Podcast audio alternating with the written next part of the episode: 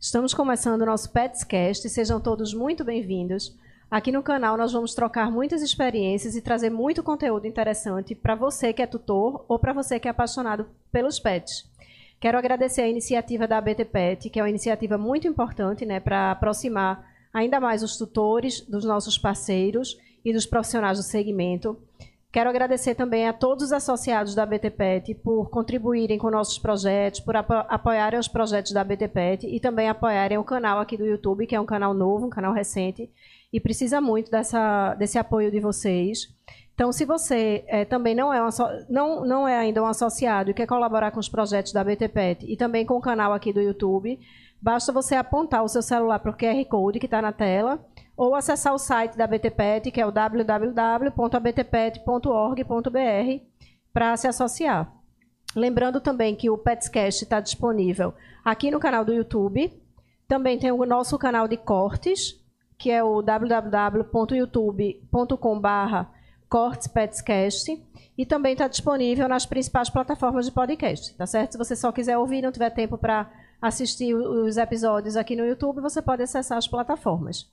E é, então, falando tudo isso, eu quero apresentar o nosso convidado de hoje, porque eu nunca estou sozinha aqui, né? Ele é adestrador é, e tem uma grande experiência também com dog walker. Enfim, então ele tem uma grande experiência nessa área de, de comportamento é, canino. A gente hoje vai falar sobre os comportamentos, os problemas, os principais problemas comportamentais dos cães, que eu acho que é um assunto muito importante, né?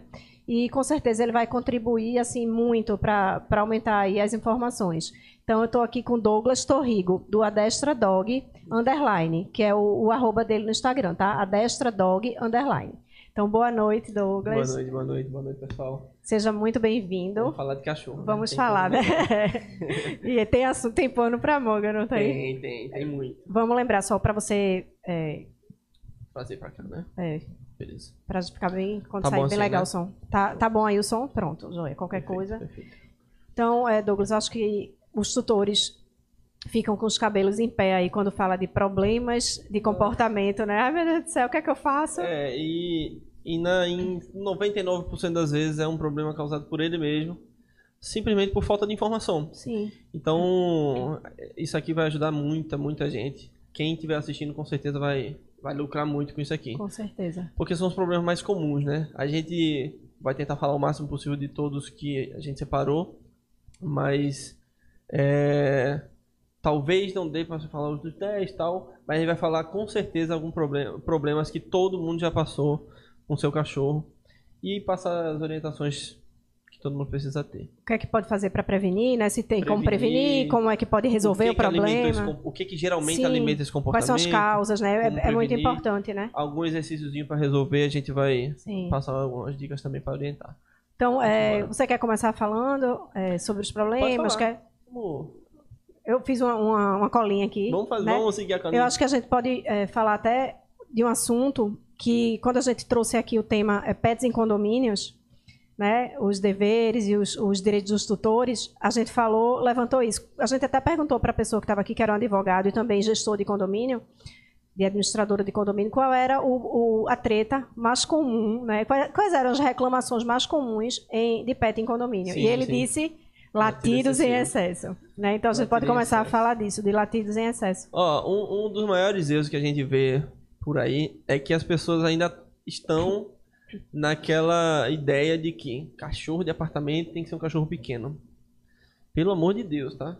Eu já eu falei da última vez aqui e repito, eu tenho dois labradores e um border collie. Eu moro no apartamento e não é loucura. Tenho três filhos, não é loucura. Não é loucura. Atendendo às necessidades básicas do cachorro, fazendo o um mínimo de treinamento básico de obediência, treinamentos para evitar problemas de comportamento, o cachorro consegue viver bem em qualquer lugar. Tem muita uhum. gente que abandona o seu cachorro porque, pô, eu morava num sítio, sei lá, e vou ter que morar num apartamento. Ele vai sofrer muito mais, vai causar muito mais problemas comportamentais, vai causar muito mais feridas psicológicas nele, ficando longe de você para permanecer certeza. num lugar espaçoso do que com você em qualquer lugar que esteja.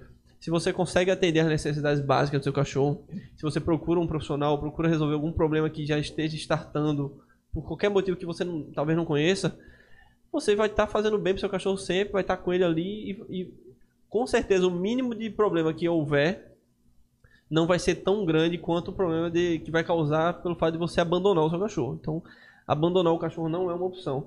Eu já fico meio é, reticente. reticente assim quando a pessoa chega para mim, ó, se a gente não conseguir resolver, eu vou ter que dar o cachorro. Aí eu já digo, opa, ó, se você usa a opção de dar o cachorro, como, se você tem como opção dar o cachorro, eu já fico desmotivado em te ajudar.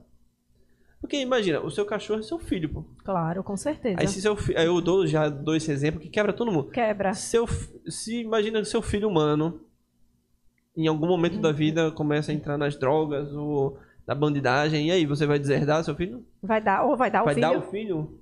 Não vai. Então tem que levar o cachorro da mesma maneira, porque ele sente todos os sentimentos que a gente sente. Claro. Entendeu? E um dos motivos de, de, de ter muito latido em excesso é o fato das pessoas acharem que tem que ser um cachorro pequeno. Aí não, mas aí outras pessoas falam, não, não gosto de cachorro pequeno porque cachorro pequeno late muito. Aí vira uma cadeia de falta de informação. Calma, ó. É muita informação desencontrada, né? Cada um diz uma coisa. Ó, quer ter um cachorro hoje? No, no, meu Instagram até tem lá uma, uma publicação que eu fiz sobre as necessidades básicas de um cachorro. Para o cachorro ter qualidade de vida.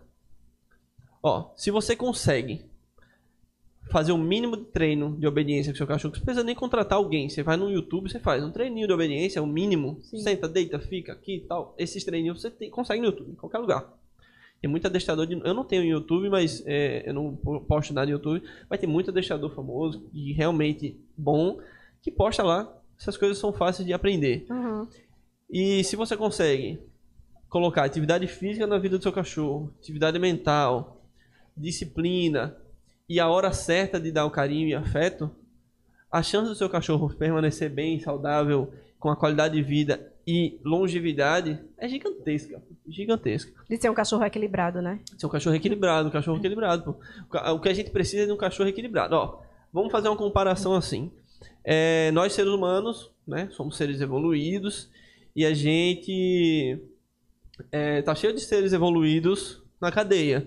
Porque esse, esse, ser evoluído, que ele raciocina primeiro para depois agir, é, em algum momento, emocionalmente, ele se desequilibrou e bateu na mulher, ou atirou em alguém, causou algum, algum problema e foi preso. Sim.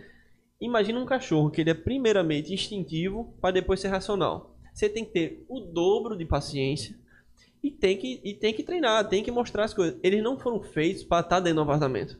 Eles não foram feitos nem para estar dentro de um terreno grande. Eles foram feitos para estar na natureza. Para estar então, na natureza. Para ensinar os, as regras da sua casa, da sua rotina, para o cachorro seguir as regras da sua casa, da sua rotina, você tem que ensinar, né? É, um exemplo de um cachorro que está muito na moda e que ele já é, por natureza, que tem os cães que tem a probabilidade maior de, de ser vocálico, né? de latir um pouco Sim. mais. É o famoso Lulu de Pomerânia, o Spitz alemão anão. Se vocês forem pesquisar, o Spitz alemão anão ele é uma uma parte do Spitz alemão normal. O Spitz alemão do tamanho normal, ele é, ele é quase o tamanho de um husky siberiano, pô.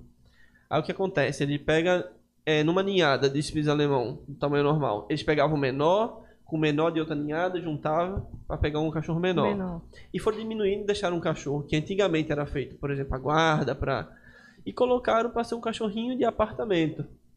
Aí o maior problema, por exemplo, quando é esse cachorro, quando a pessoa tem esse cachorro em casa, todas as pessoas, 100% das pessoas que vêm reclamar comigo é que o cachorro late demais, late pro rol, que ele é muito mais ligado. Então, o cachorro já não sai de casa. Aí ele aumenta a proteção territorial ali, não é castrado, aumenta a proteção territorial. Sim. Qualquer barulho que acontece no corredor, ele quer proteger o território dele. Aí late, e toma latir. E aí vai desencadeando outros problemas, né? Ele, o cachorro começa a aprender que latindo ele ganha consequências positivas, e aí a gente pode entrando um pouco mais nesse assunto. Nessa questão, acho que de o tutor reforçar esse comportamento, né? Vou dar um exemplo meu até. Vou dar um exemplo meu. É, antes de eu ir morar com a minha esposa, tinha o Rock. O Rock é um labrador chocolate que eu tenho. E quando a gente casou, no segundo dia que eu cheguei lá, aproximadamente, nos primeiros dias que eu cheguei, a gente recebeu a reclamação do administrador do prédio. Isso, passou, isso aconteceu comigo. Dizendo que mais uma reclamação de algum morador é, eu ia levar uma multa de, de mil reais, que, era o, que é o valor do condomínio. Aí eu, tá, peraí. É, qual é a reclamação? Que eu cheguei agora. Aí eu liguei pro síndico e falei, ó, síndico, eu sou adestrador, tá? Comportamental. Eu sei qual é o problema que o meu cachorro tá causando. Me dê dois meses pra resolver. Bizu pra quem mora em, em apartamento.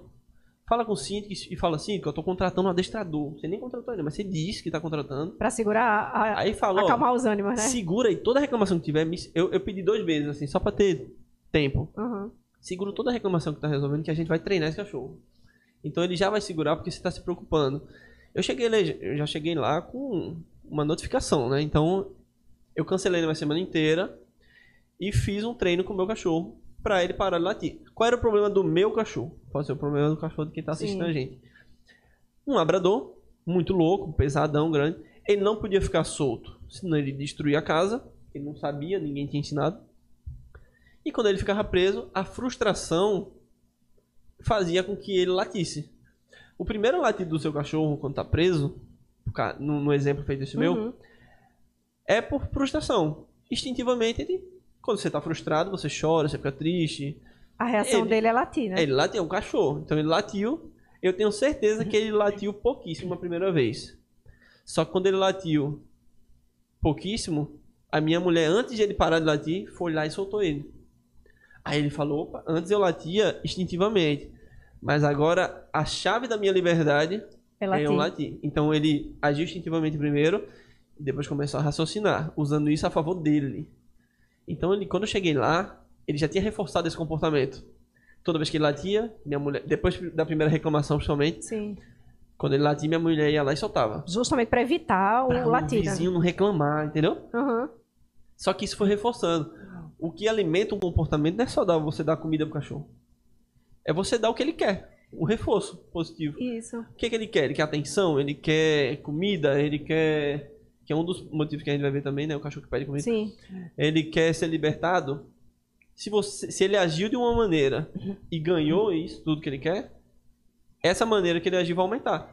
Todo comportamento que é reforçado, ele aumenta em frequência em força. Então, quando eu cheguei lá, falei, "Mo, v- vamos, vamos treinar, tá? A gente não treina com punição, até porque punição não, não, não é treino, é um maltrato praticamente.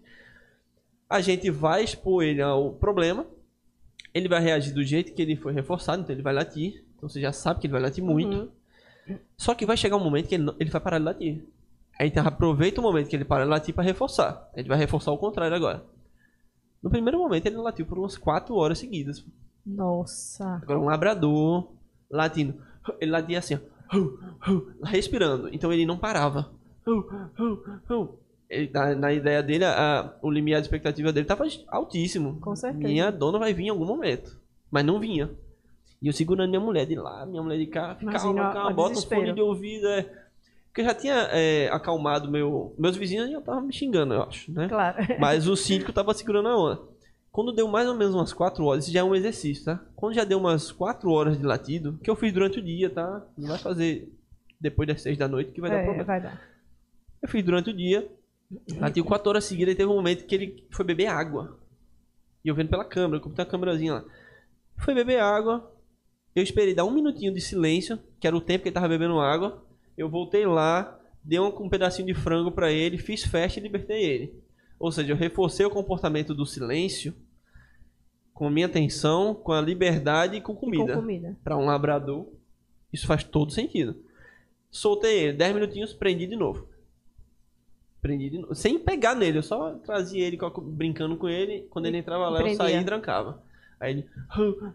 Aí, imagina, ele latiu de novo. Pela segunda vez, ele latiu por uma hora e meia. Já diminuiu. É né? muito tempo, mas era quatro horas, pô. Então no primeiro dia a gente foi diminuindo. Quando ele diminuía a quantidade de latido e ele, ele parava, eu exigia que ele ficasse pelo menos dois minutos, três minutos, não. É, ele ia cada gradativamente diminuindo o tempo de latido e aumentando o tempo de silêncio. silêncio. Pra ficar mais claro ainda na cabeça dele. E toda vez que ele ficava em silêncio, eu ia lá, recompensa, comida. Eu deixei ele com um pouquinho de fome, uma refeição sem comer. Comida, liberdade e brincadeira. No primeiro dia, eu consegui que ele ficasse cinco minutinhos latindo. Já seria um problema resolvido, entre aspas. Mas não, passei mais uns três dias exagerando, apertando campainha, batendo bola no chão. Porque, ó, quando você treina o seu cachorro preparando ele para algo fora do comum, Sim. do normal, o normal fica fácil. Tá entendendo? Então, nos outros dias eu só trabalhei o exagero. Apertava a campainha.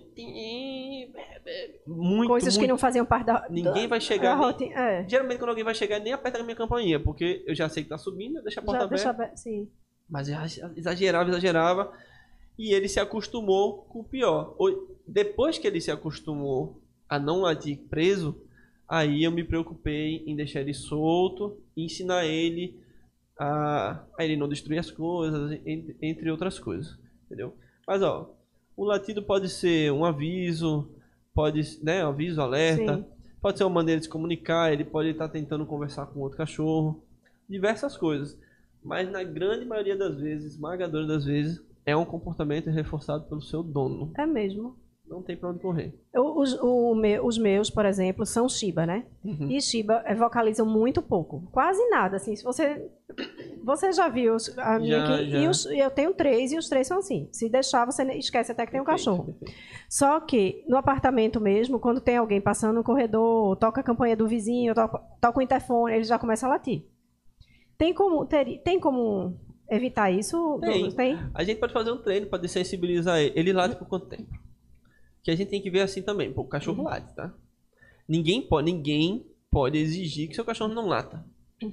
Por exemplo, dos meus três lá, o Rock, eu ainda deixei ele latindo um pouquinho quando toca o interfone.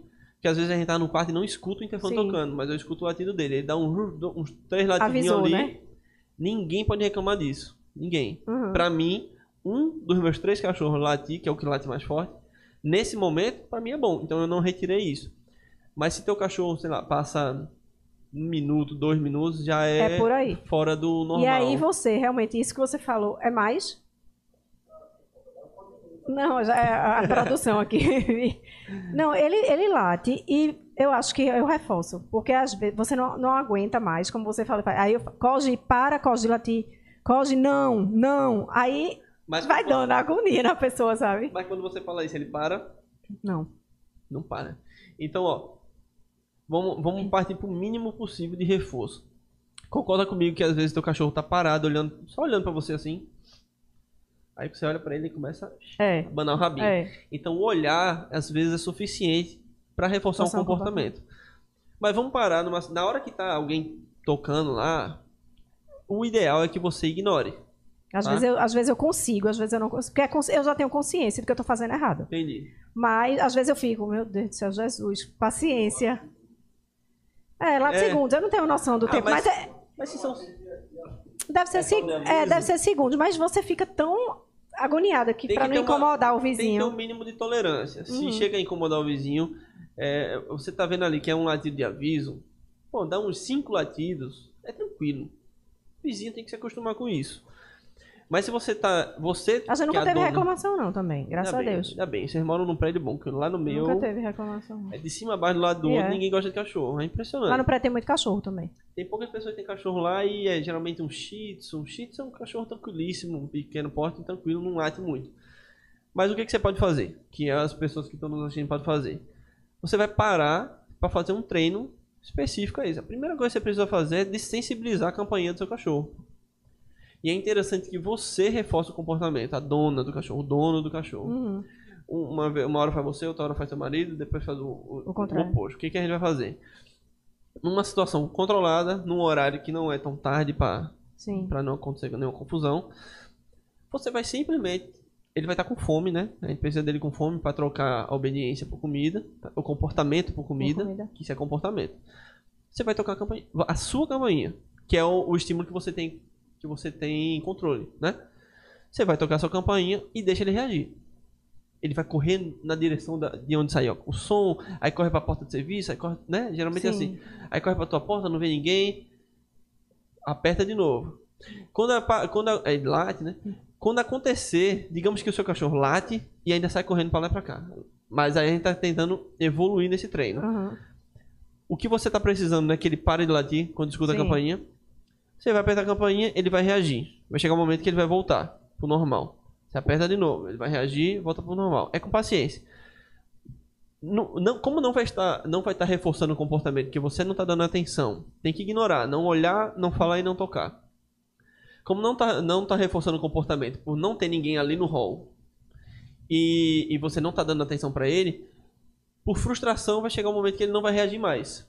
Não quer dizer que resolveu, Sim. mas na hora que ele não reagir mais quando você apertar a campainha, Aí você Recompensa. recompensa. e vai aumentando. Recompensa, recompensa. Aumenta o tempo da recompensa. Ó, apertou e não reagiu. Boa, garoto. Recompensa na hora, assim. É bom um clicker, né? Um, um, um ok. Eu geralmente uso o meu clicker. Ok. Ok, recompensa. Uhum. É bom um marcador de acerto. Um clicker, um marcador verbal. Para o cachorro entender qual, o cachorro entender qual é o momento que ele realmente acertou. Tocou campainha, não latiu, minha dona me dá. Quando eu fico latindo, minha dona não dá comida. Quando você repetir isso várias vezes, que ele entender, vai chegar um momento que você vai tocar e ele vai olhar para você. Então, em vez de olhar para onde tá vindo o som, você vai ver só a orelhinha virando, de, virando pro lugar que vai o som, que sai o som, mas ele vai Vai. olhar para você. Olhou para você, recompensa. Aí você vai aumentando o tempo de recompensa. Toca a campainha, 2 segundos, recompensa. Toca a campainha, 4 segundos, recompensa. E vai aumentando o tempo de recompensa. Aí o que, que você pode ir fazendo? Já tô exagerando aqui hein, nas dicas, hein? O que, que você pode ir fazendo? É, tocou a campainha, se afasta dele. Pra alimentar o comportamento de campainha é buscar minha dona. Sim, entendi. Se ele. Hoje você toca a campainha, ele late. Então o gatilho do latir é a campainha. Se você troca o gatilho, faz um contracondicionamento, troca o gatilho de em vez de ele latir, ele correr até você, pra mim é um bom contracondicionamento. Não vai mais irritar o vizinho, ele no máximo vai vir até, até você. E vai exagerando nesse comportamento. Faz você, depois faz seu marido, faz quem mora na casa, funcionária, filho, filha, entendeu? Uhum. Vai exagerando isso aí. Quanto mais treinar, melhor. Se for fazer o treino toda vez que o adestrador vai lá, vai demorar. Eu Tem que, pego ser, muito. uma- tem que ser uma coisa no dia a dia mesmo.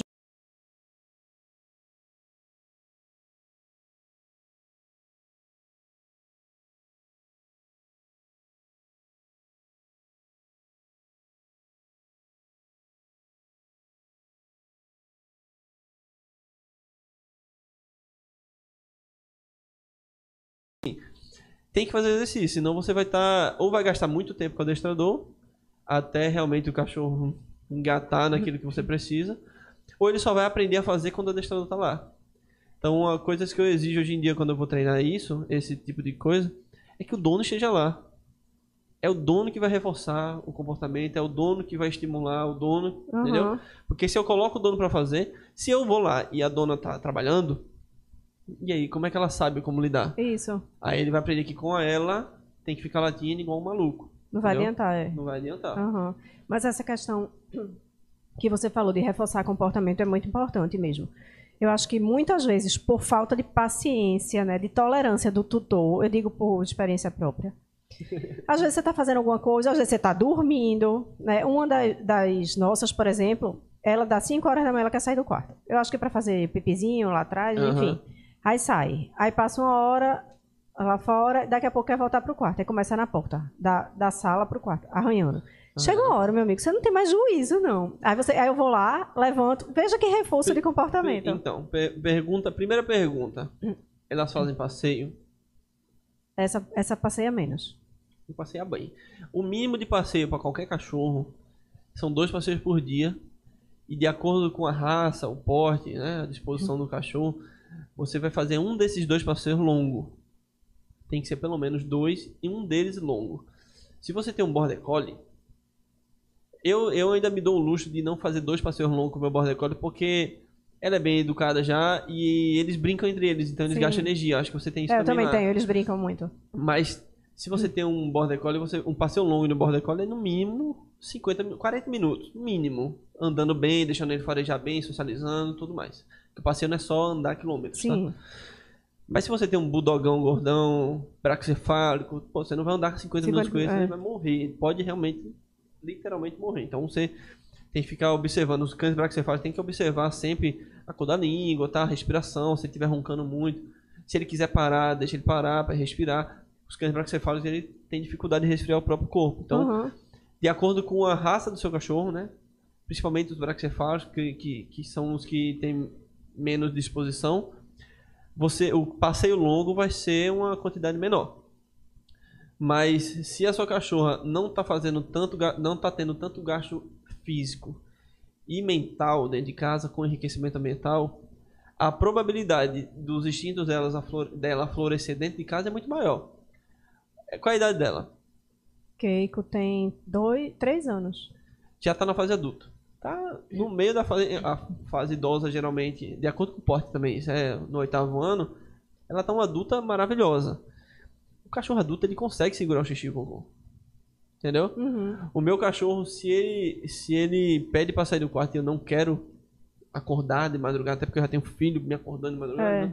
se eu não quero que o meu cachorro saia de madrugada, eu simplesmente não abro a porta pra ele. É ignorar e pronto, né? Quando é filhote, tem um a situação do Sim, filhote. porque não consegue segurar, né? Filhote é igual um bebezinho. Bebê usa fralda porque não tem o controle da bexiga. Só vai ter o controle lá por, sei lá, dois anos, por aí, dois, três anos. Filhote é, é, é mais rápido, só que ele, ele faz, a- ele não se consegue se segurar. Então, um cachorro que não, não tem o controle da bexiga ainda, que ele não consegue segurar, ele não deveria estar dormindo no quarto com vocês. Sim. Ou, se ele já sabe fazer o xixi no tapetinho, tem que ter um tapetinho lá. O que, que eu aconselho você fazer? Faz um passeio, não precisa ser um passeio longo, mas faz o passeio, do, pelo menos do xixi o cocô ali, uns 20 minutinhos à noite, só para ela liberar. Por exemplo, é, alimentou seu cachorro 8 horas da noite. Também, alimentou seu cachorro 6 horas da noite. Uhum. Quando for às 8, que já deu tempo de fazer a digestão e tudo mais, você pode, pode ser até umas 7. Quando for às 7 horas, você vai lá e faz um passeio curto. O cachorro não pode fazer passeio longo de barriga cheia. Sim. Pode dar diversos problemas, incluindo a torção gástrica, né? Que é bem grave. Você vai fazer um passeio curto só do xixi e cocô. Fez xixi e fez cocô, com certeza ela vai dormir aliviada já. Uhum. Então esse mau costume de. Se é um mau costume pra você, né? Que você que tem que dizer se é mau costume. É um mau costume de acordar de 5 horas da manhã. É, você pode ser frio o suficiente de ignorar ela. Agora, se ela comeu de noite, você viu que ela não fez xixi, não fez cocô, Aí ela pode estar sofrendo. tá incomodada, tá né? incomodada. Então você se prepara antes, é, faz a alimentação dela, dá o tempo dela digerir e tudo mais bem. Eu boto uma hora de digestão, mas Uhum. geralmente tá 30 minutinhos. É, bota uma hora de digestão ali, sai só pra ela fazer o xixi e o cocô, aliviou, volta pra casa e ela vai dormir. E todas as vezes que ela acordar, você não vai mais levantar. Ela vai conseguir te acordar, tá? É, isso aí é fato. Mas ela não precisa saber. Sim. Aí você acorda. Finge que. É, mas finge que não tá acordando. Mas você fica aqui, ó, imóvel. Ela vai tentar até o momento que vai desistir. A frustração faz o cachorro querer aumentar a expectativa de trabalho. Frustrou porque é algo que você reforçou um bom tempo, Sim. então a expectativa, o, limi, o limiar de expectativa dela tá alto. Então ela vai Tentar. ficar muito, tentar muito naquele problema, ficar muito, brigar muito com aquele problema, mas vai chegar um momento que ele, ele não cresce para sempre, vai diminuir. Uhum. Na hora que ela diminuir, ela vai arrumar outra coisa pra fazer. Se ela voltar, ela vai voltar a dormir, ou ela vai tentar subir na cama, tentar fazer alguma coisa com você. Mas quando ela diminuir a ponto de desistir, aí é um momento que você faria algum carinhozinho nela, ou simplesmente não faz nada. Não faz nada. Ou simplesmente, que eu acho até melhor. De madrugada, que aí pode aumentar a expectativa dela de sair no carro de novo.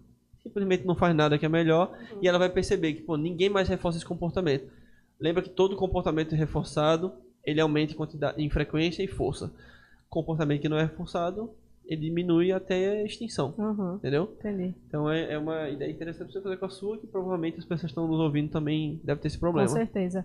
Aí, nesse caso, então, Douglas, que, você- que a gente falou do, do latido excessivo, é, o, o fato que mais é, contribui, a causa maior seria realmente o reforço por parte do tutor? Primeira coisa, falta de gasto de energia. Sim. física e mental. Chega lá, o cachorro não tem uma rotina de passeio, o cachorro não tem. é, o cachorro está na pré-adolescência dele ali, pô, a partir do sexto mês, dependendo do porte. O cachorro já entra na pré-adolescência, o corpo está se preparando para se formar adulto. É uma bomba de hormônio. Esse que eu atendi agora, antes de vir para cá, ele ficava montando o tempo todo na minha perna e não, não passeia nunca. É, então, ele estava colocando muitos sinais de estresse para fora. Entendi. Sinais de estresse comum. O cachorro fica com comportamentos estereotipados, de ficar correndo atrás do próprio rabo, comportamentos repetitivos. Repetidas. É, lambendo a própria pata, é bem comum isso daí. Às vezes fica roendo a própria pata ou o próprio rabo. Então, comportamentos que não são normais. Cachorro tá estressado. Tem que drenar o estresse do cachorro. Mas, pô, chove, tá chovendo hoje, não consigo passear. Enriquecimento ambiental. Você tá dando a comida pro seu cachorro assim, no pote, você está estragando o seu cachorro. Faça enriquecimento ambiental. Na natureza, ele vai ter que trabalhar para comer.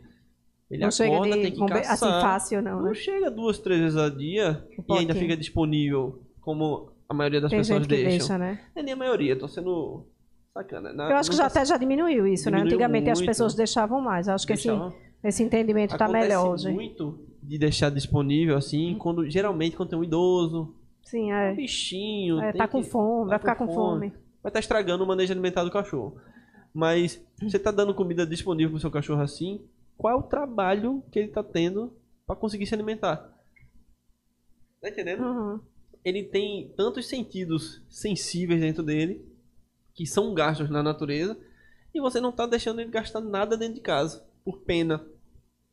A maioria dos cachorros foram feitos para trabalho. Sim. E, e querendo ou não, as pessoas estão deixando de ter filhos humanos para ter cachorro. Então, humaniza demais. Eu não É. gosto de botar muito a culpa na humanização, que é praticamente impossível você dizer para uma pessoa para não botar seu cachorro no colo. Você mesmo às vezes fica com ela no colo. É, aí. com Não certeza. tem como, a gente nunca vai vencer isso. Eu boto meu labrador de 40 quilos no colo, boto. Mas eu não boto no momento errado, né? Não- é porque isso também é um reforço positivo.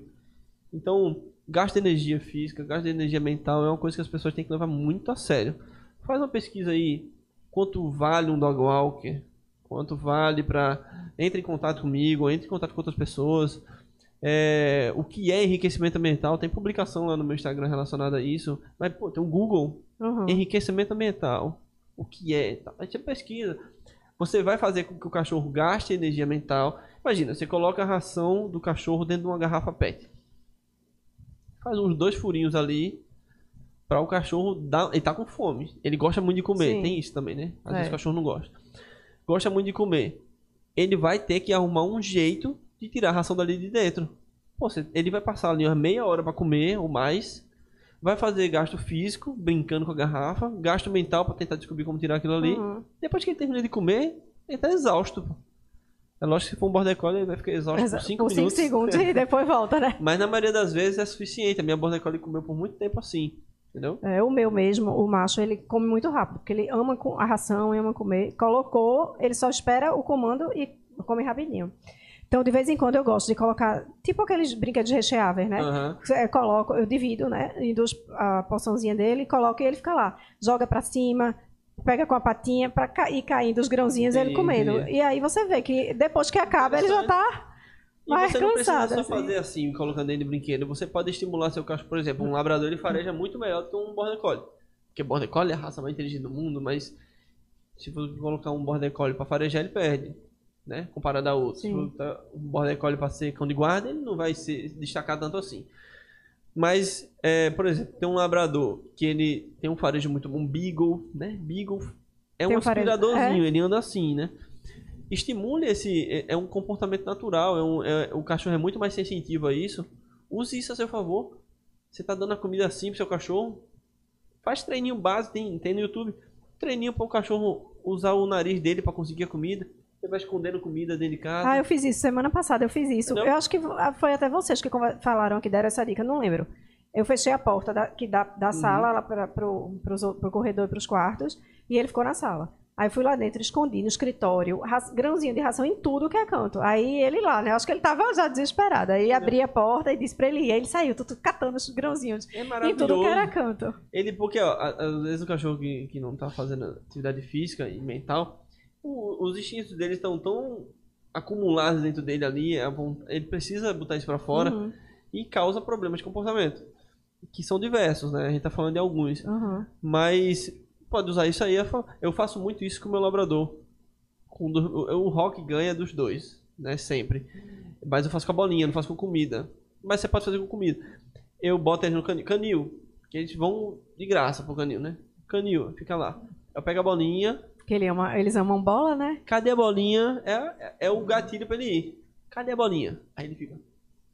Se a bolinha estiver do lado dele, ele não tá brincando, eu falo, cadê a bolinha? Aí ele pega a bolinha e já traz pra mim. Então é uma coisa que. Nossa, um cachorro mega treinado. Não, é, é facinho de, de fazer isso daí. Uhum. Seu cachorro tá com fome. Ele sabe que você tá manuseando a ração dele. ele sabe o comando canil, por exemplo, ou fica, você vai escondendo a raçãozinha ali. Qualquer palavra que você. É bom que o cachorro tenha uma palavra de libertação, né? De, liberação. Aham. Mas você pode. Busca. O meu é cadê? Pega, pega. Se eu falar, ok, que é um comando de liberação, eles também vão, vão atrás. Só que quando eu falo cadê a bolinha é bem específico, ele já sabe o que, Uhum. o que é. É uma frase, praticamente, né? É. É. uma frase, na verdade. E use isso, é porque as pessoas, querendo ou não, são meio preguiçosas de fazer isso.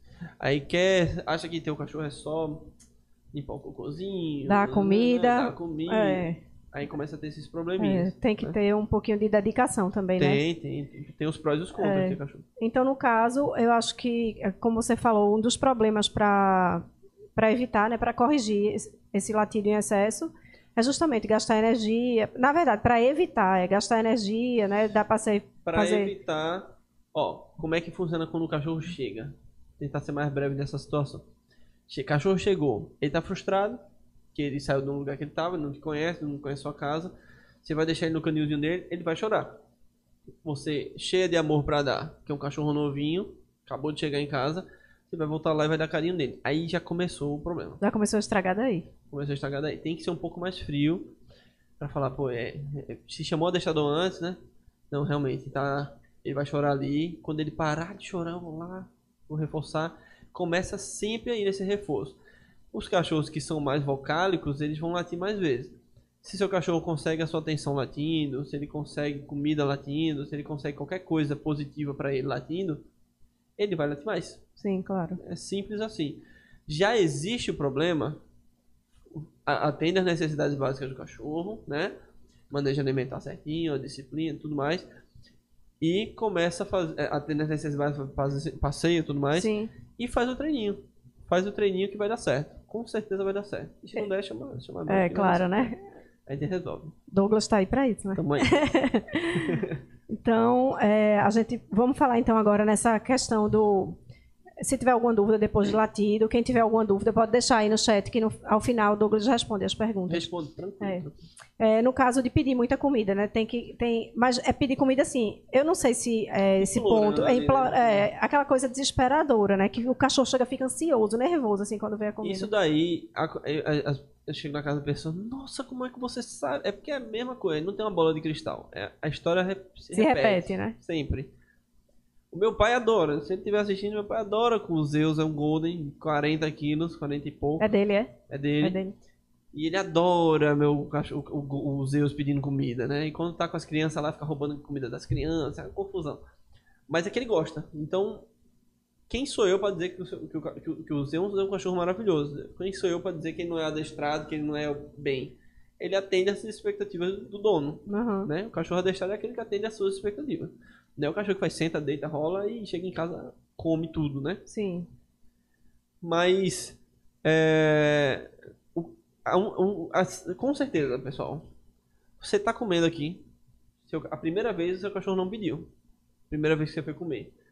Mesmo que você vá com um pratinho bem cheiroso, lá que é mais cheiroso que o normal, o seu cachorro já de longe cheira assim, ele não vai vir te pedir. Sabe quando é que pede?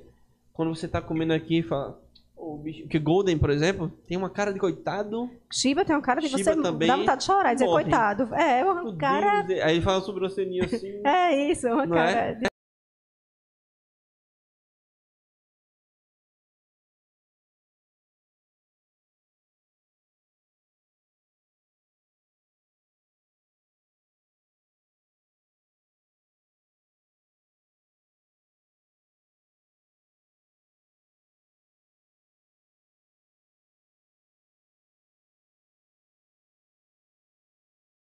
Deu? Voltou? Voltou, voltou. Vá, Pronto, aí você vê lá seu cachorro com aquela carinha de de coitado, coitado. e vem aquela vontade, aquela pena dentro de você, com, com vontade de, de tirar aquela carinha dele, né? É a humanização. como você- É, E você tá aqui comendo, ó. Aí você pega e toma um pouquinho. Pronto. Na hora que você fez isso, estragou o cachorro. Ele vai guardar na, no histórico na cabeça dele que toda vez que você vai com um pratinho para aquela mesa, para aquele lugar, sofá tal, que é aquele pratinho que tem um cheiro diferente, ele pode chegar junto que ele Que vai vai, ganhar, ganhar um alguma coisa. Algum, alguma coisa. E a qualquer comida que a gente coma é muito, muito, muito mais palatável, mais que- gostosa do que uma, a ração de melhor qualidade que tem por aí. Então fez isso, ele vai pedir. É esse é o motivo, é o único motivo que faz os cachorros ficarem pedindo. Não é o único. Sim. Eu tenho criança, por exemplo. Criança não come bonitinho, né? O meu mesmo pa- parece Come que passa fome. e- é. Ele, ele enche a mão assim e cai. Aham. Aí o cachorro. Os meus cachorros estão com um pouquinho com isso. Quando o meu filho vai comer, eu já mando pro canil, eu fico de olho. Eles já vão pra debaixo da mesa, pô. Porque sabe que o meu filho vai comer Vai e cair alguma coisinha, caindo, não sei. entendeu? Às vezes a gente tá comendo e cai, no farelinho que seja, ele tá só deitado aqui. Aham. Mas ele vai comer, opa, ele aprende na mesma hora que se ficar ali, na hora que você tá comendo alguma coisa diferente, ele vai, ele vai ganhar. Aham. Nem que seja porque você deu, por pena ou por qualquer outro motivo, ou porque tá caindo. De repente tá caindo ali na- no narizinho dele. E tem até que tomar cuidado, por exemplo, meu filho gosta muito de comer uva, é, é, muita fruta. Alimentos que o cachorro não pode, né? Alimentos cítricos não pode, pode dar um problema gigantesco. Lá em casa tem muita besteira, chocolate, salgadinhos. Aí o cachorro come chocolate, é veneno praticamente o Uhum. cachorro. Ele vai passar muito mal se for um cachorro que está acostumado com a ração. Então, é, tem criança em casa, é hora da criança comer, ou, ou até de vocês comerem, o teu cachorro tá pedindo comida.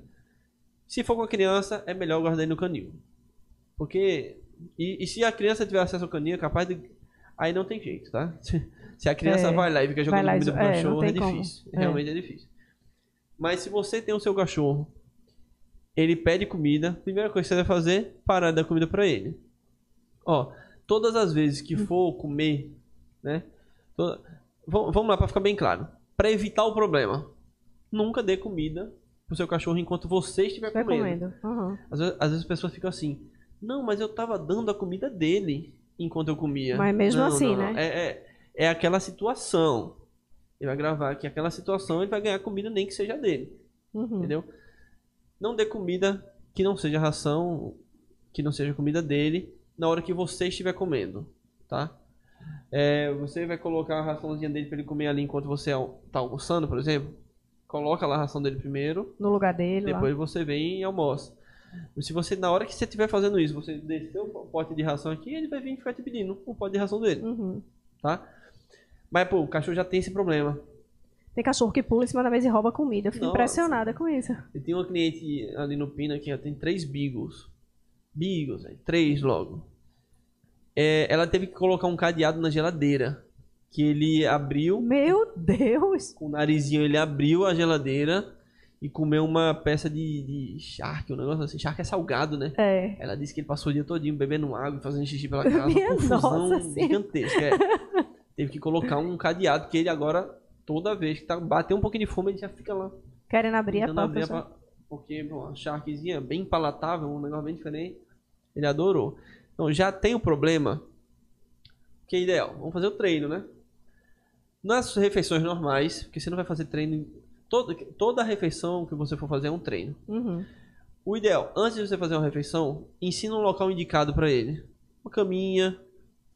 Quando ele entra na caminha, ele não pode sair. Enquanto, difícil- enquanto você estiver se alimentando, né? Antes de você fazer o colocar a situação em prática, você já faz esse treino da caminha. Ah, tá. Caminha, se afasta, se ele não sair da caminha, volta, recompensa, se afasta.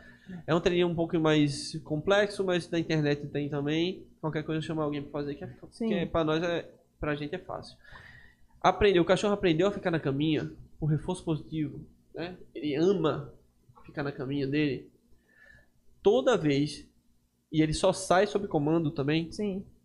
todas as vezes que você for comer, manda pra caminha. Manda pra caminha.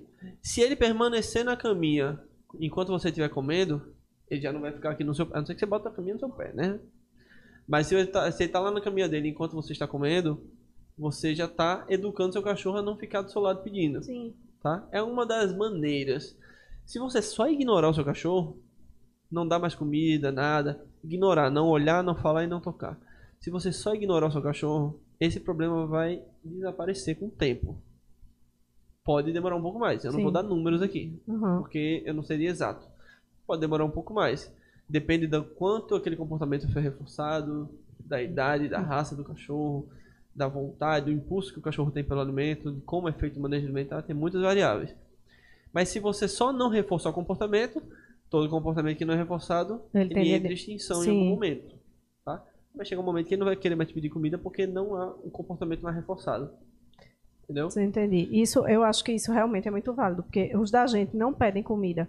No máximo, eles olham assim, a gente comendo, mas não fica. Não é aquela, aquela coisa que incomoda, né? Quando É. você tá na casa e alguém fica um cachorro desesperado em cima, pulando em cima da mesa, Aí ou um- pedindo comida. Agora tá, a gente também nunca deu. Enquanto a gente tá comendo, nunca deu nada. Não dá nada assim pra ele, entendeu? Pronto, não, não criou o comportamento. Isso, não né? criou esse comportamento. Às vezes a pessoa tá comendo alguma coisa que tem osso, vai sobrar o osso, vai jogar o osso fora. É um absurdo para as pessoas. É.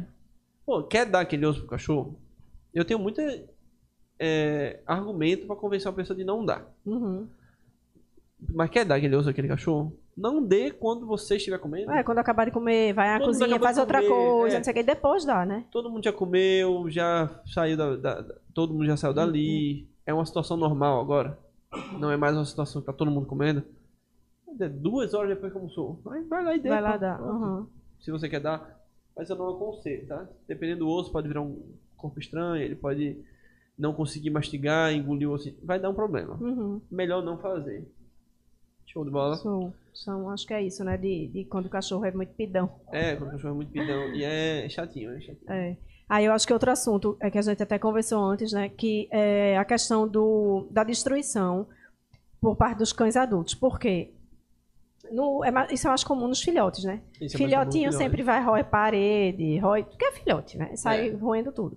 Mas cães adultos, por que os cães adultos eh, têm esse comportamento assim? Eh, Ele roeu parede, enfim, destruiu a caminha. É adulto, não faz mais. E de uma hora para outra ele começa a fazer isso. Aí pode ser o quê, Douglas? Estresse, ansiedade, Ó, o quê? primeira coisa, caso alguém tenha um filhote que esteja assistindo a gente, é bom dar uma explicada. O filhote, ele geralmente rói as coisas, incluindo seu chinelo, seu tênis, parede, Eu sei o que é isso, roer coisa, chinelo. né? Porque não conhece. Sim. Precisa de enriquecimento ambiental. O filhote precisa de, uma, de um limite de espaço. E dentro desse limite de espaço, você só vai colocar coisas que ele pode roer, que ele pode conhecer. Uhum. De- E ainda tem o fato da troca de dentição, né? A gengiva do cachorro tá coçando, aí ele vai na parede e fica lá. Sim. Aí, o que for de madeira, plástico, é tudo destruído porque ele realmente vai lá, massageia a gengiva e reforça o comportamento. Então, filhotes, eles geralmente trocam a dentição no sexto mês, entre o sexto e o sétimo mês. E depois que troca toda a dentição, esse comportamento diminui demais. Bastante, é. Agora, se você não. Ah, tudo bem ele ficar ruindo as coisas. Não tem problema porque esse comportamento vai ser excluído. Não. Ele pode continuar fazendo isso na fase adulta porque você não colocou limites Sim. nele. Pra Não ele é precisa. normal fazer aquilo, né? Pra ele é normal. Você compra chinelo, aí você vai ter que ficar colocando seu, seus tênis, sandálias, chinelos em, em, em locais que ele não alcança. Vai dar mais trabalho. É bom fazer a apresentação disso de, de uma forma com, é, bem cedo, primeiro, e controlada, tá? Uhum. Isso é em qualquer fase do, do, do cachorro. Tipo, é, árvore de Natal. O cachorro já é adulto tal. Mas você colocou do nada, ele dormiu, acordou, tem uma, um negócio Nossa, grande, diferente. balançando, cheio de cor. E com bolinhas penduradas. Ele vai destruir. Tem que fazer a apresentação. Cresça, é, monte a sua árvore, é um exemplo, né? Monte a sua árvore na frente do cachorro. Tá afobado? Deixa ele vendo o que você tá fazendo. Apresente aquilo sem que ele brinque. Uma coisa simples. Aham. Tudo que for novo, bota tapete, sei lá, na sala. A gente fez isso. A gente fez isso lá em casa, a gente teve que fazer de forma sistemática, devagarinho. Vai colocar um jarro de planta. Tudo que for novo tem que ser apresentado pro cachorro Não pode De ser de hora calma, supetão, assim, de hora pra outra, né? Pode ser assim. Se, você, se não for apresentado alguma coisa que o cachorro sempre destruiu, ele vai continuar destruindo na fase adulta também. Só vai diminuir a quantidade de destruição. Uhum. O que é que faz geralmente um cachorro adulto voltar a fazer a, a, a roer as coisas? Sempre vai parar para ver se é estresse. Não está atendendo alguma necessidade básica do cachorro, é, mudou de ambiente, mudou, mu- moro no apartamento aqui, vou mudar para outro apartamento. Estressou o cachorro. O cachorro, dentro do estresse, ele pode trazer qualquer problema de comportamento. Sim. Um deles é destruir as coisas. Pode ser algum problema de saúde. É bom procurar um veterinário e falar, ó, pra ver se ele tá com algum problema na gengiva dele, pra tá querendo, para tá coçando. Então pode voltar a coçar a gengiva por algum problema de saúde.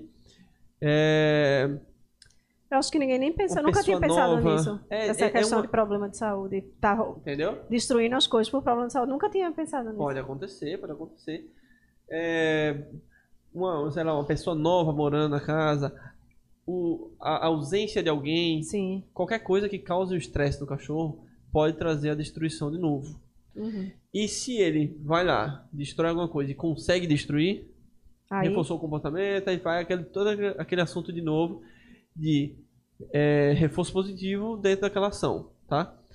Pô, mas eu peguei o meu cachorro no ato comendo a minha, meu chinelo. Calma. Primeiro, pensa. Se ele já destruiu, aceita. Foi um Uhum. erro nosso. isso. Tem que assumir o erro primeiro. Tá? Para pra pensar. O que que eu tô, o que que eu faltou na vida dele para ele voltar a fazer isso? Com certeza faltou alguma coisa. Se você não tá ah, conseguindo, a gente vai na sua casa e a gente pergunta muita coisa e a Até gente descobrir acha. o que é, né? A gente acha. Vou dar um exemplo dessa última cliente que eu fui. E a gente acha. É, Pegou no ato fazendo ali. Pessoal, contra-condicionamento sempre. Contra-condicionamento sempre. Ensinou o cachorro a largar antes é interessante. Uhum. Mas se ele não sabe, não vai tirar da boca dele. Tá? Ah, tira na boca Puxar dele da da boca ignorância, que isso só vai aumentar a vontade dele de, de querer disputar aquele objeto. Pode trazer essa possessividade e tal. E se o cachorro já tem, só piora. Uhum. Mas você tenta trocar com ele. Ó, isso daqui não pode, meu chinelo não pode, mas esse osso defumado do boi feito pra você aqui pode. Pode. Você pega alguma coisa, um brinquedo de nylon, um casco, um um Kong, mesmo que não seja recheado. Desculpa ter falado Kong. Não, sei Não, se, pode falar tranquilo. Mundo Nem se é preocupe, Kong, nem se é. preocupe. Qualquer Pode falar. brinquedo que ele possa roer, que ele É, É, é, Qualquer coisa que ele possa roer, você vai fazer um- uma troca. sim. Isso aqui, ó, faz tempo que eu não dou isso aqui pra ele, ele nem, talvez nem lembra, um brinquedo guardado. Tá com cheiro de guardado, um cheiro diferente. Oferece pra ele. Quando ele soltar aquilo e trouxer pra você, aí você começa a pensar em como resolver isso. A gente vai simular as situações. Pô, meu cachorro tava comendo o chinelo. Então vamos lá. Em algum momento você vai parar com o chinelo e uma coisa que ele goste. E vai fazer essa Comeu o substituição. chinelo, ah, ah, não pode botar a mão na, na frente, não deixa ele comer. Quando ele. em- Porque ele vai assim, ó. Quando você. Tá aqui o chinelo. Ele vai aqui comer o chinelo. Você interrompe aquela ação antes dele pegar o chinelo. Ele vai entrar em frustração e vai tentar pegar o chinelo de alguma maneira. Sim. Você não deixa. Levanta, faz qualquer coisa.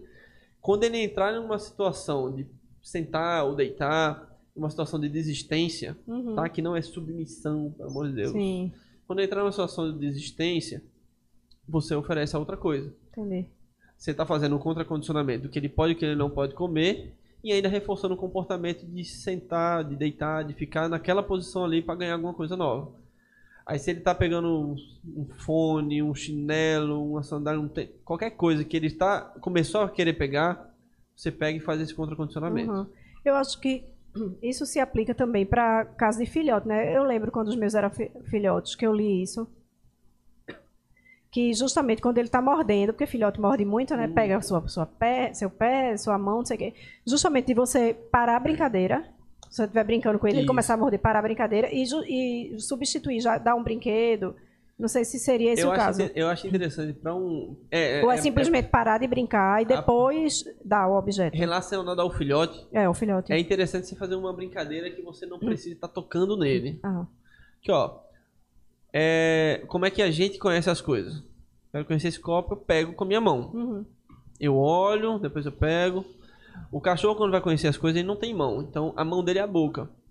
Para o filhote, quando você tá brincando com ele de ficar pegando nele, para ele faz todo sentido te morder de volta, porque você tá mordendo ele, que aqui para ele é uma boca, você tá mordendo ele, ele morde de volta e vira uma brincadeira.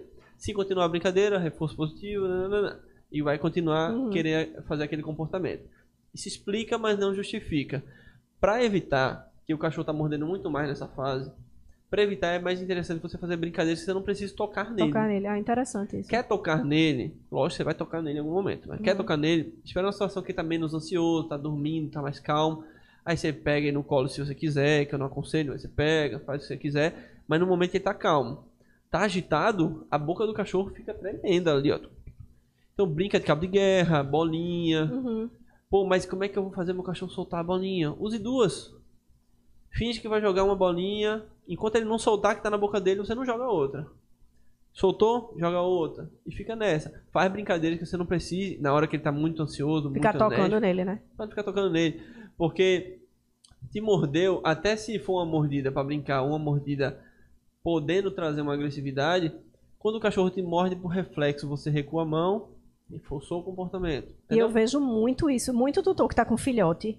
É, o filhotinho começa a brincar, aí a pessoa fica dá a mão pro filhote ficar mordendo. Por favor. Eu, eu fico desesperada, assim, não faça isso, pelo amor de Deus, porque ele É. vai aumentar cada vez mais Tem essa algumas- questão de. Pode, se, pode virar um adulto que continue mordendo, né? Exatamente. Tem algumas técnicas que, que tem na internet, tá? Que as pessoas usam é, coisas que vão repelir. Tem coisa, tem, tem no pet shop, essas coisas também. Que você passa no móvel para repelir o cachorro daquilo Isso ali. eu já vi tanta coisa que as pessoas passam pra repelir. Entendeu? Se você tá usando uma ideia para repelir o cachorro dali, tudo bem. Eu não vou dar a minha opinião quanto a isso. Uhum. Mas se você tá dando uma ideia para repelir, você tem que fazer um milhão de ideias para atrair para outra Sim. coisa.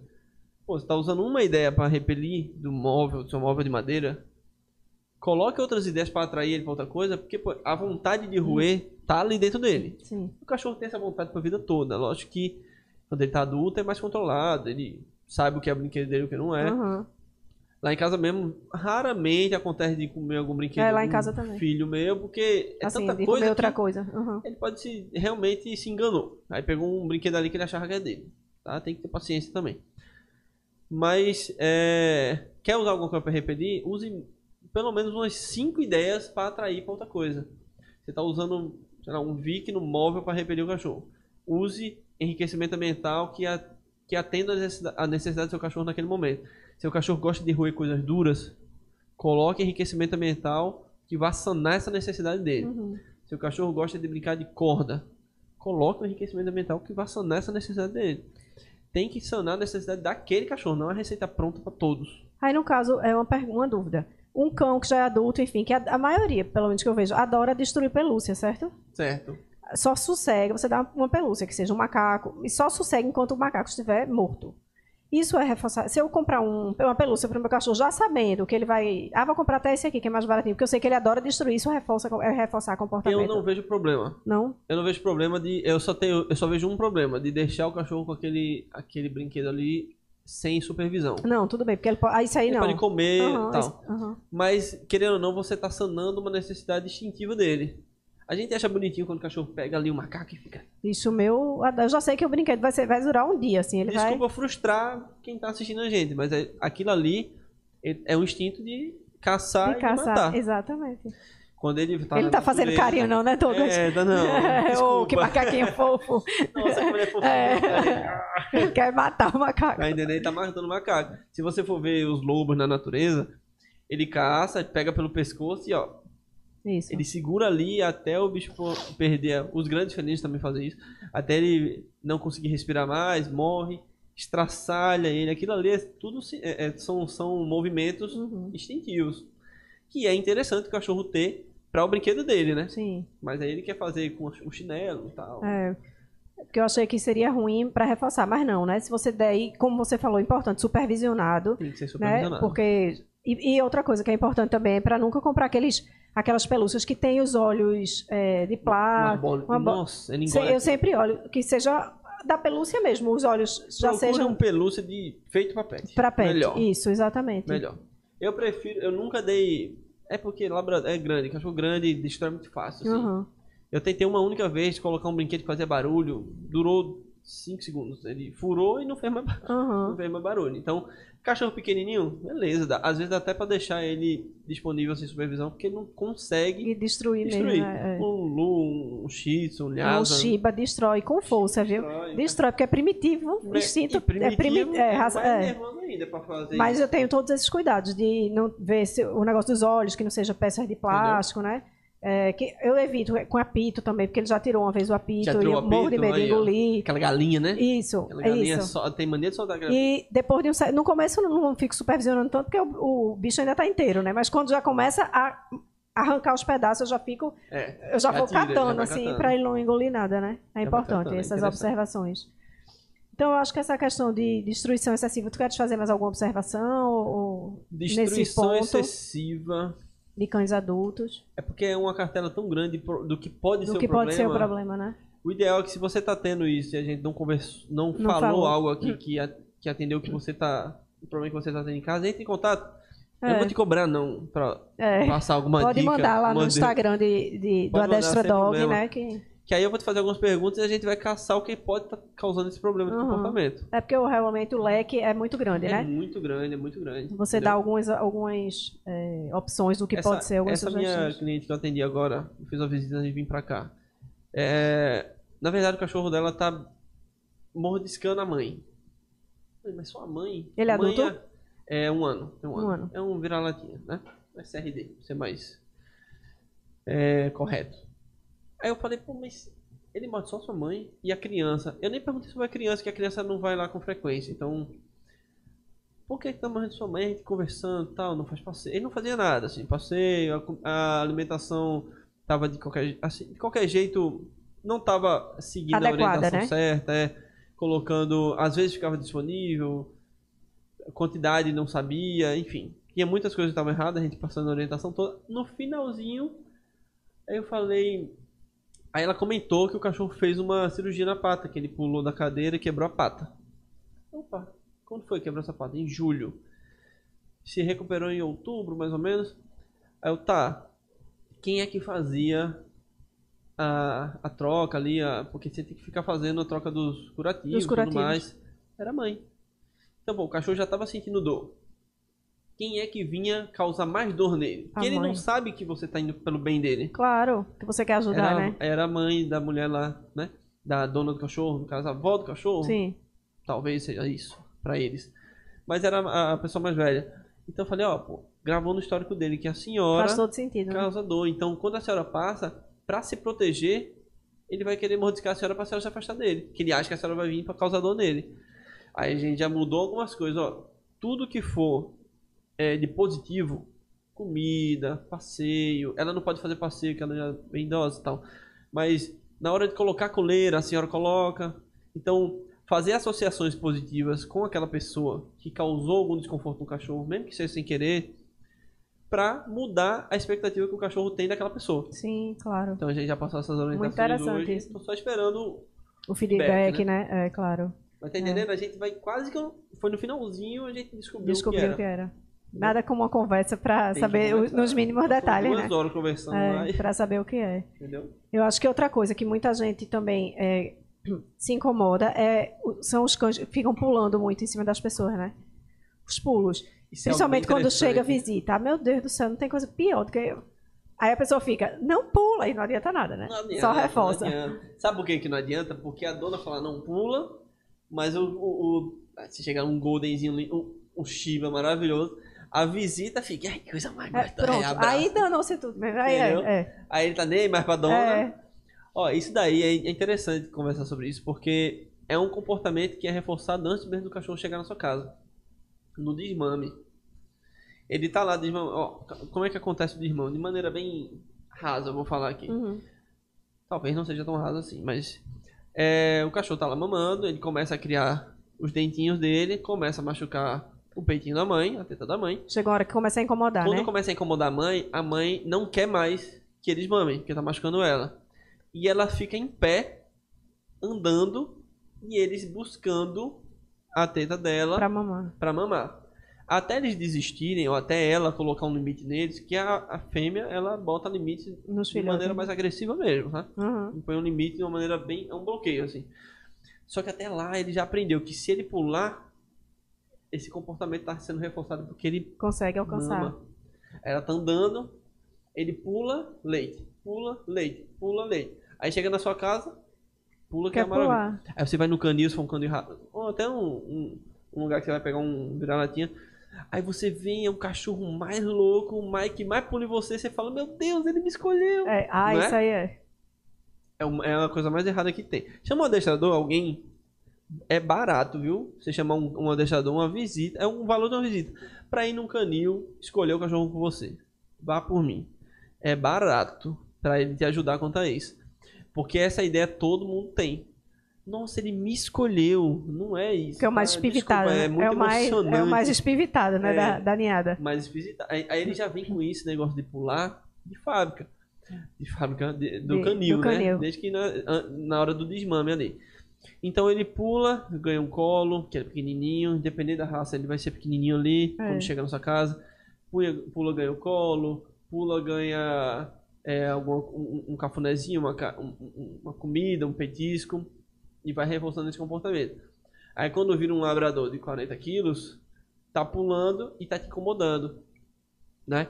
Então, eu, eu, eu, eu tenho uma cliente, Dona Vilani, eu gosto muito dela, inclusive ela falou comigo hoje. Ela, os filhos deram um labrador pra ela. Um labrador pra Na senhora. verdade foi uma, uma- um mestiço de labrador com, com golden, mas virou um, Mas é um grande, labrador, de é, todo é jeito, né? grande. Ele ficou todo labrador, é Mel o nome dela. E com um cachorro desse, se ele sair um, ficar um pouquinho fora da curva, já arrasta ela, já já então a gente passou uns dois meses treinando o cachorro dela pra resolver alguns problemas que tava bem cabuloso. Cabuloso aqui, linguagem horrível, desculpa. Mas tava bem chato, Tava porque é uma bichado. senhora Sim. ela é bem inteiraça e tal, mas é uma senhora de 60 e poucos. Então, é, não dá para o cachorro. Podia ser para nós. Sim, Não dá para claro. um cachorro grande ficar arrastando a gente. Então, é, e uma das coisas era pular. Mas ela vinha pular pro, pra cima do sofá aqui nas. Meu sabe? Como fosse um gato. Assim. Ela, a Mel acha que é desse tamanhozinho. Mas ela é grande, tem 30 e Aham. poucos quilos. Então, qual é o ideal aí? Tá? Já veio de fábrica, não foi culpa de ninguém. Você só reforçou sem querer ali quando, quando o cachorro te pede qualquer coisa e tá em duas patas, Sim. né? Chegou o cachorro na sua casa, filhotinho. Primeira coisa que você vai fazer, ele quer alguma primeira coisa, né? mas relacionado a isso, ele tá querendo qualquer coisa de você, sua atenção, comida, carinho, colo, qualquer coisa que vai reforçar o comportamento, você vai esperar ele sentar. Mas você não vai falar senta, que ele não sabe o que significa. Você vai esperar ele tomar essa posição sozinho. Sozinho. Ele, ó, o cachorro, ele tenta, tenta, tenta. Porque lá no canil também foi reforçado esse comportamento por Uhum. outras pessoas que trabalham lá tal. Mas com você, ele vai tentar, tentar, tentar. Vai chegar um momento que ele vai sentar e, pô. Pensando assim, como é que eu vou resolver esse, esse problema? Que ele quer a sua atenção, quer alguma coisa. Quando ele sentou pra resolver, resolveu, pô. Aí você vai lá e dá o que ele quer. O interessante, com petisquinho. Você vem, bota o petisquinho um pouquinho mais acima do rosto dele. Naturalmente ele vai querer sentar. Tem alguns cachorros que demoram, viu? Pra sentar, mas você vai insistir. Quando ele finalmente baixar a boninha e tocar no chão, recompensa. Isso você está ensinando seu cachorro a sentar? Tá. Tá? Se você está induzindo o seu cachorro a sentar. Você pode fazer por free shaping, né, pela modelagem que a gente chama, que é simplesmente esperar o cachorro tomar aquela posição sozinho Sentar por ele e mesmo. reforçar no momento que ele Entendi. senta. Depois que você marcou o comportamento, aí você coloca o nome. Você pode estar o centro, sei lá, você pode estar garrafa, qualquer coisa. Ele vai entender que quando você fala aquela palavra, ele tem que tomar aquela posição. Uhum. E depois você exagera, estimula ele a pular em você. Vem garoto, vem garoto, pula, bate no peito, bota alguma coisa bem alta para ele querer pular. Toda vez que ele for pular, você tira. Pulou em você, você empurra pro chão, Ah, sem entendi. agressividade. Você vai frustrar ele a ponto de desistir de pular. Quando você estimular, estimular, estimular e ele permanecer sentado, reforço positivo, comida, carinho, liberdade, entendeu?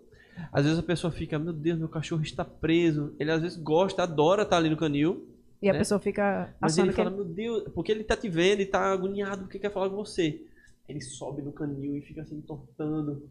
Calma, pô. Você não tá com comida na hora, você não tá treinando. Mas todo contato com o cachorro é treino. Sim. Grava essa frase. Todo contato com o cachorro é treino. Sempre. Ele não quer sair do canil, não quer falar com você. Espera ele entrar numa posição que você aprove. Com as quatro patas no chão que seja, no mínimo, com as quatro patas no chão. Quer que ele fique sentado? Espera ele ficar sentado. Se ele já sabe o comando senta, manda sentar. Entendeu? Você tem que simular a situação, não reforçar e reforçar outra. Contra condicionamento sempre. Uhum. Entendeu? Cachorro que pula nos outros é um, é um, é um- nas outras pessoas é muito comum. É muito comum. É muito comum. Eu já passei por uma situação que foi bem. Eu nunca pensei que um problema desse ia ser tão difícil de resolver. Era um vira-latinha que ele pulava. Ele aprendeu a pular muito alto. porque era onde ele tinha acesso à rua. Ele conseguia ver a rua Ah, só quando sim. ele pulava muito alto. Mas era uma molinha. Eu passei duas horas e ele não parava de pular. pô. Não adiantou. Voltei, voltei para casa, próxima aula. Estimulei, estimulei, estimulei. Com mais uma hora ele não parava, voltei para casa. Terceira aula, estimulei. Chega um momento que ele desiste. Desiste, E entendeu? eu passei para os donos fazerem também, né? Se ficar só eu na- nos dias de aula, demora um pouco mais. Es- Estimula ele a pular, estimula ele a pular e não deixa reforçar. Quando, quando ele não pular mais, recompensa. Demorou um pouquinho mais, mas, mas chegou lá. Ô, Douglas, então, no caso, eu, eh, se eu quiser dar um petisco pro meu. Um, senta, certo? Pra- aí ele senta e dá o petisco, ok. Beleza. Dá pata. Pra sempre estar treinando, pra ele não esquecer. É, tem um negócio que Gustavo faz com ele que vai, tome cinco. Aí ele bate na, pata- na mão de Gustavo assim, tome Entendi, cinco. entendi, Pronto. Isso, e dá o petisco, ok. Então, eu fazer, é, pegar o petisco, botar o petisco alto pra ele pular pra pegar, não é, não é uma coisa boa, Não, é né? interessante, você vai estar estimulando ele a pular. Eu faço isso às vezes. Entendeu? O, por exemplo, o Bruno, que, que vem aqui sempre, ele, no- durante o passeio com os cachorros dele, ele estimula os cachorros dele a pular é, obstáculos e tudo mais. Eu não faço muito isso porque meus cachorros, meu, não todos, mas o meu, o Apolo, meu mais velho, por exemplo, no muro do parcão, que geralmente é uma altura padrão, ele pula aqui com extrema facilidade. E fácil. nunca foi motivado. Então, como é algo que ele já tem natural, eu não motivo não, porque às vezes eu- e ele pula muito alto, então ele eu tenho 1,87m, ele pode entrar pular na minha altura a qualquer Nossa. momento, com muita facilidade, então eu não estimulo isso, É interessante isso mesmo. entendeu? Às vezes você faz achando que, né, tá. Ele pula o, o muro do parcão, pô.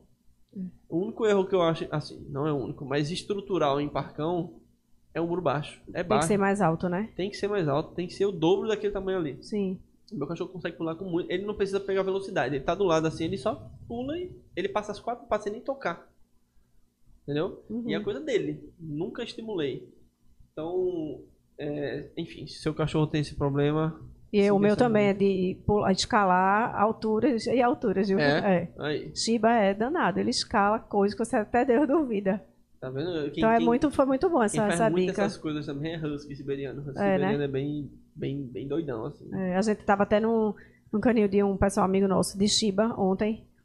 E aí eles estavam falando justamente isso, que tem uma Shiba que fizeram de tudo. pare- Porque Shiba é muito gato, parece muito gato. Aham. Ela tava andando em cima do.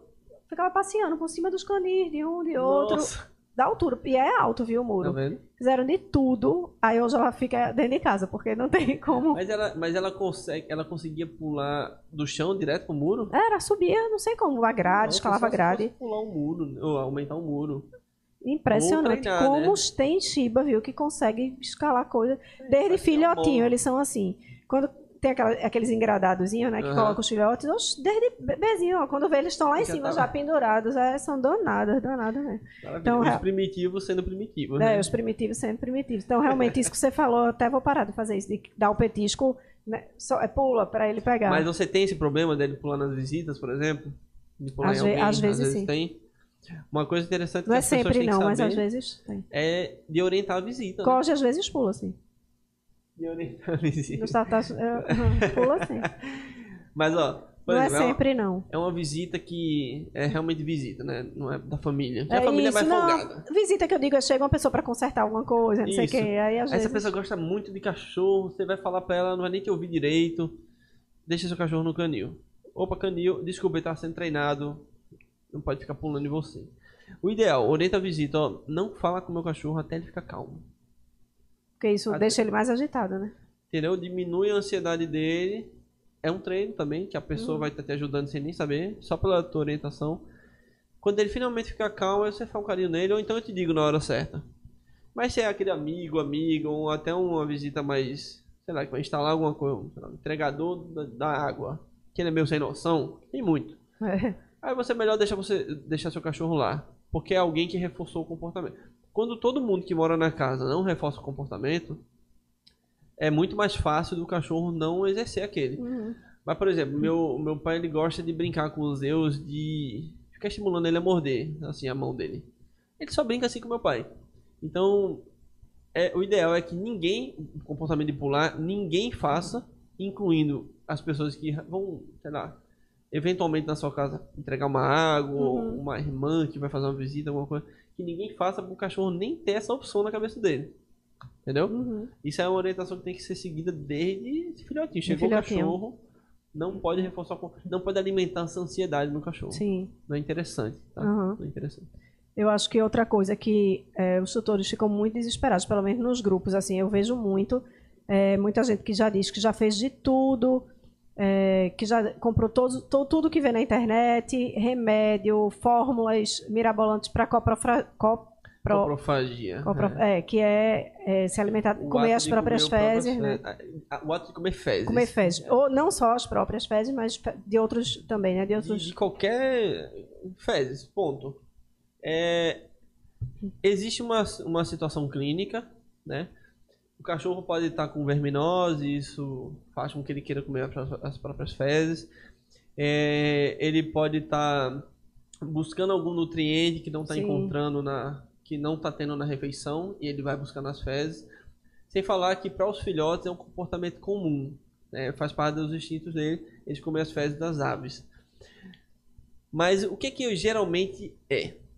Tem os shih tzus da vida, tem Tem raças mais propensas, Douglas, a fazer isso? shih tzu é um É. comedorzinho de cocô É. natural, assim. As pessoas, na maioria das, dos shih tzu, tem esse... Tem outros também, se eu não me engano, o pastor de seta. Eu posso estar falando besteira, mas o shih tzu eu tenho certeza. Tá? Tem outros que tem essa probabilidade, Uhum. mas eu só tenho problema com shih tzu na maioria das vezes. Tinha um Boston Terrier que eu treinei também que ele tinha, mas foi mais fácil de resolver. O shih tzu ele gosta, é impressionante. Então, ó, primeiro, procura um veterinário de primeira para saber se tá faltando algum nutriente no corpo dele, vai fazer uma avaliação, fazer exames, o veterinário que vai te dizer. Ou que às vezes é uma, uma ração de má qualidade. E muita gente não sabe disso. Eu Entendeu? acho que a primeira coisa que as pessoas fazem é ir na internet ver o que é, como é como parar de, de o seu cachorro comer cocô. Aí vai lá, compra um spray, não sei de quê, um, um remédio. É tanta as coisa. pessoas sempre, as pessoas são viciadas na parte punitiva. Sim. Ah, mas não é punitivo. Tá. Você vai comprar um remédio que vai deixar o cocô com gosto ruim. Sim, tem esse também, né? Que deixa o cocô com gosto É. ruim. que deixa tem um pozinho que você joga por cima da ração, é do cocô, que deixa. Ó, primeiro, vamos, vamos livrar a- o, o que é o mais normal. Tá com verme? Resolve o problema do verme. Tá com falta de nutrientes no corpo? O, veterinário vai orientar a melhor ração que você deve comer, mas geral, que você deve comprar pro seu cachorro, mas geralmente ou uma suplementação, Sim. mas geralmente uma ração super prêmio, prêmio especial, aquelas que a gente tava falando, vai colocar todos os nutrientes que o cachorro precisa ali. Sabe o que, é que geralmente acontece? Na maioria das vezes esmagadoras, quando o cachorro não tem essa probabilidade, feito um shih natural de comer, é, o cachorro come a ração muito rápido, não digere direito a ração e sai ração no cocô. Cachorro é assim, Sim. pessoal. A gente acha cocô nojento, a gente acha vômito nojento, lixo nojento. Mas cachorro é assim. Sentir o cheiro de comida, ele vai comer. Então vamos lá. O cachorro tem um gasto de energia alto. Tá comendo pouco ou tá comendo muito rápido, né? É, como ele tá comendo muito rápido, o corpo não digere, não, como ele não tá digerindo o, o alimento direito, A ração o tá corpo saindo. não não tá pegando, se aproveitando o máximo Sim. possível dela, e ela tá saindo quase inteira ou praticamente inteira no cocô. Ele come o cocô porque tá sentindo cheiro de ração, tá? O narizinho do cachorro é infinitamente mais poderoso do que o nosso, então ele tá sentindo cheiro de ração. É Sim. um, é um dos problemas comportamentais já. Uhum. Saímos da, da área Da veterinária parte clínica, É. né? para entrar na parte comportamental. Então, ó, enriquecimento ambiental é, pode, fazer, pode dar ração pro seu cachorro na hora do treino também, que ele vai comer de grão a grão, vai comer mais devagarinho, tá? Se seu cachorro, mesmo de grão a grão, ele engole a ração inteira, o nível de ansiedade dele está muito alto, então você tem que deixar ele mais calmo para continuar o treino, Entendi. entendeu? Que ele, na agonia de querer comer logo, ele vup, engole de uma Engole vez. de uma vez. Aí você tá botando só de- devagarinho, mas ele tá engolindo a ração inteira. Ele tem que mastigar. Uhum. A minha border collie, ela mastiga bem devagarinho, grão a grão, ela demora só pra comer. Mas Isso é ótimo, perfeito, né? É, É. perfeito. Ela não tem o costume de comer. é, Os meus cães, eles tinham o costume de comer o... as fezes da minha gata. Tinha Mas ou aí- tem ainda?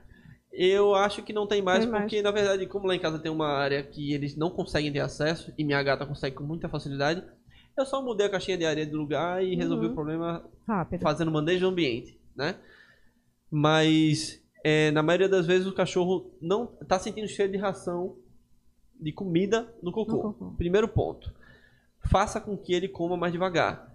Tem aqueles comedouros lentos que o cachorro tem, Tem, mais isso. dificuldade de comer, ele vai puxando ração, aí ele vai usando a língua, vai dando um jeito dele de, de comer a ração mais devagar. Fazer ele comer mais devagar. É, outra coisa, dar comida de, um, de, de gente, né? Comida humana, é uma comida muito mais palatável, deixa o cocô mais palatável. Sim. É nojento falar isso, mas o cachorro adora cocô de gente. Você tá na rua, será que tem muito mendigo, por exemplo? O bicho gosta, viu? Tem que ter Capaz dele- cuidado, o né, quando for passear. Se, se se tiver o azar de esbarrar numa situação dessa, que tem um cocô de de gente lá, passa longe que a chance dele querer pegar é grande. Porque a comida humana é muito, muito palatável. Tanto se uma pessoa comeu e deixou ela no dejeto, Uhum. ou se o próprio cachorro come ração humana, ou é, comida humana. Comida humana. Tá? Uma comida muito palatável vai deixar o cocô mais atrativo. Estranho dizer isso, mas para o cachorro faz todo sentido. Então, é uma outra situação. Quando, É. é, só te interrompendo, quando o cachorro ele fareja, tá na rua e fica farejando, tem muito cocô assim na rua, né? Não sei se é de cachorro, se é de gente, mas às vezes eu noto que ele tá farejando mais. Pode ser porque ele tá sentindo isso, o cheiro de comida naquele. Pode ser ou não, mas Que eu puxo logo, mas. o normal é que tá pegando algumas informações. Então. Ah, sim, não, tem- não é necessariamente porque tá sentindo. Porque no, no, no, no, no ânus do cão tem uma glândulazinha ali que é, eles pegam diversas informações né, dos, cach- dos cachorros ali. Então, quando ele faz o cocôzinho, fica ali Ah, tá. muitas informações daquele cachorro que fez. Tá. Mas não- eu não vejo problema nenhum deixar cheirar. Se ele começa a querer lamber, porque é normal também para pegar mais informações, eu particularmente puxo. É, eu já puxo Não quando tá muito. cheirando, eu já fico assim com medo. né? Eu já não Aham. gosto. Se for um cocôzinho que tá meio mole ali, eu já nem deixo ele cheirar. Aham. Mas é normal isso. Ah, é pra normal, né? Buscar Tá. informações. Pra buscar informações é, bem, é bem tranquilo. É, aí a gente já falou é, comida ração muito rápido, qualquer comida humana que deixa o cocô mais palatável. O que, é que você pode fazer para resolver? Né? Vamos evitar já colocando, fazendo ele comer mais devagar. Alguns cachorros comem muito rápido e bater o focinho no fundo E é uma come rapidíssimo, desesperadora. É. Coloca enriquecimento ambiental para esse cachorro ter dificuldade. Aproveita que ele tem um impulso pelo alimento altíssimo e faz ele usar a cabecinha para tirar Pra- aquela comida Aham. de dentro. Ele vai brigar contra aquele enriquecimento ambiental até conseguir tirar. E, consequentemente, vai comer devagar, sem nem é, ele perceber. Então, ele vai comer mais devagarinho. É, como é que a gente resolve? Isso é pra gente evitar. Como é que a gente resolve o problema? Ó, quando você faz o manejo alimentar do seu cachorro de forma correta, eu vou ensinar como fazer. Você vai conseguir saber mais ou menos a hora que ele vai fazer o cocôzinho dele. Beleza? Manejo alimentar, simples. É, fraciona a ração da maneira que você achar melhor. É uma coisa que vocês podem fazer do jeito que quiser, tá? Uhum. Eu, particularmente, nunca dou uma vez ao dia. Nunca tô sendo hipócrita. Já dei muitas vezes uma vez ao dia. Mas eu prefiro sempre duas vezes ao dia. Duas vezes. Principalmente cães de grande porte, média grande porte, que comem mais. É, o fato dele comer muito de uma única vez pode também causar torção gástrica, né? Então, Sim.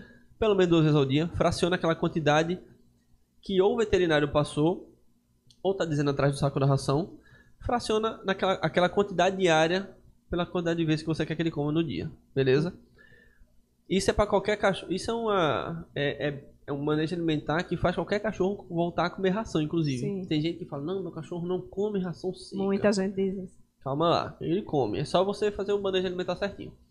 O cachorro ele tem uma capacidade de, de, de ficar sem comer muito grande.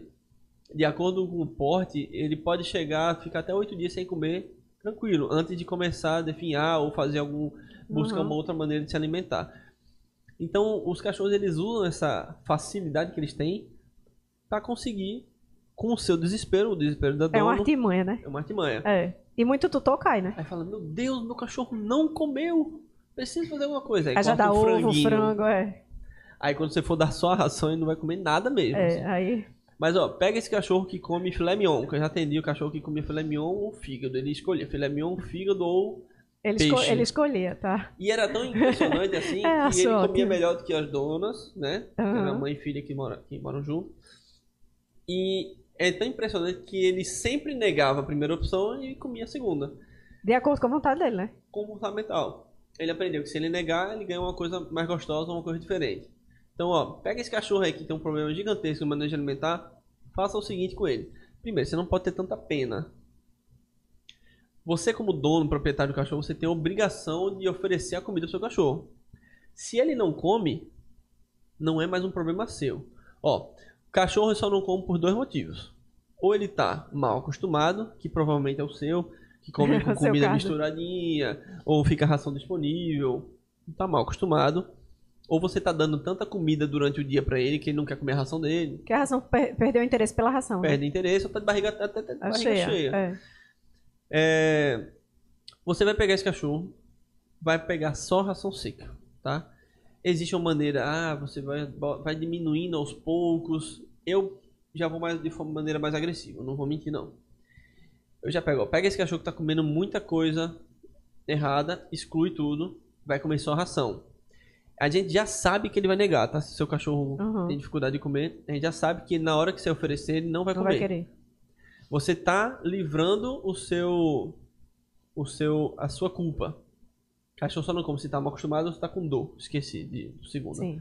Você tá com dor, com algum sintoma Se de tiver mal saúde, clinicamente, né, ele não vai querer comer. um dos primeiros sintomas é ficar com perda de apetite. E o Uhum. Zeus, o goleiro da minha mãe, ele tava com displasia coxofemoral, Vixe. de repente parou de comer e ela misturando coisas sem nem me perguntar.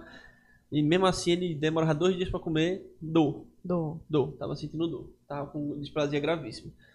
Então, se seu cachorro tá mal acostumado, você já sabe, e ele tá brincando, perturbando igual um cachorro saudável, nem precisa levar no veterinário. Tá vendo que ele. Você não tá mal acostumado. Ele não tá mal acostumado. Você tá vendo ele muito quietinho no canto. Procura o veterinário, veterinário. pra ver se tem algum problema com ele. Descartou problema de saúde, é mau costume. Então vamos pra lá. Pega a ração, Não é porque ele enjoou da ração, não, né, Douglas? não, é, tem estudos científicos que provam isso, tá? O cachorro não enjoa de ração. Quem enjoa, quem tem direito de enjoar de comida somos nós, que a gente abre um, um iFood, sei lá, um, um aplicativo de comida desse, a gente tem uma cartela gigantesca. Eu quero comer esse daqui, não quero comer esse, tem esse. Ah, mas quero esse, tem esse. Isso. Como a gente tem uma cartela gigantesca de opções, a gente tem direito de enjoar. Mas se o cachorro só- só come ração, não é uma maldade.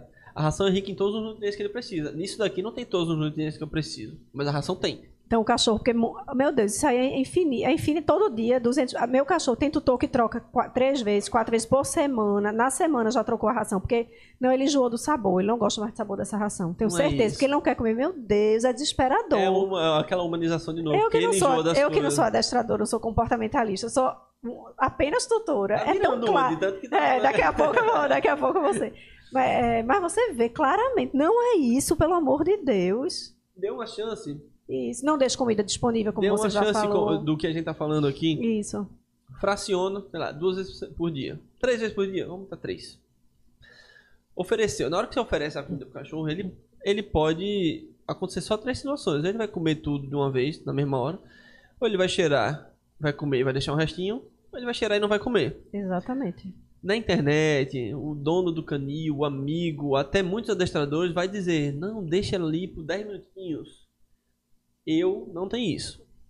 Se o cachorro cheirou e não comeu, eu retiro na mesma hora e ele perde aquela porção da refeição. Não deixa nem uns minutinhos. Ele não deixo, um segundo eu não deixo.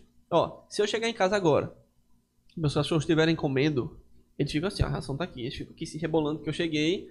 Mas eles sabem que se abandonar a refeição pra vir falar comigo, Ele já perde a razão.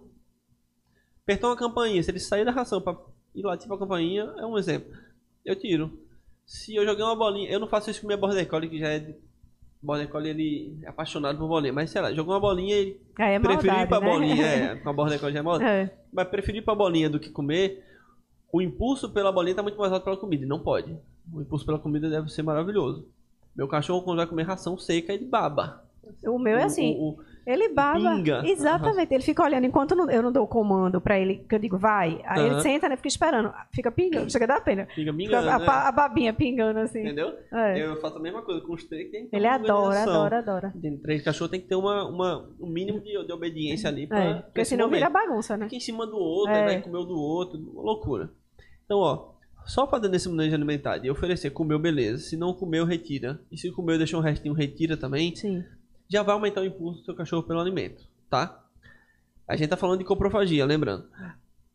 Começou a fazer o manejo alimentar de forma correta, você vai perceber, ó, pô, meu cachorro comeu tudo agora, né? Fazendo isso, seu cachorro vai chegar a comer tudo em algum momento. Eita, meu cachorro comeu tudo. Grava o horário. 8 horas. Olhou 9 horas. Gravou o horário, porque comeu 9 horas. Vou ficar no pé dele pra saber com quanto tempo ele demora pra fazer o cocô dele. Sim. Fez o cocô dele, independente de, ó, a gente tá falando só da coprofagia. Independente se ele fez no lugar certo ou não, tem que existir uma saída reforçadora muito mais prazerosa do que comer aquele cocô. Beleza? Mesmo se ele tiver com o cocô mais palatável do mundo, prontinho pra ele comer ali.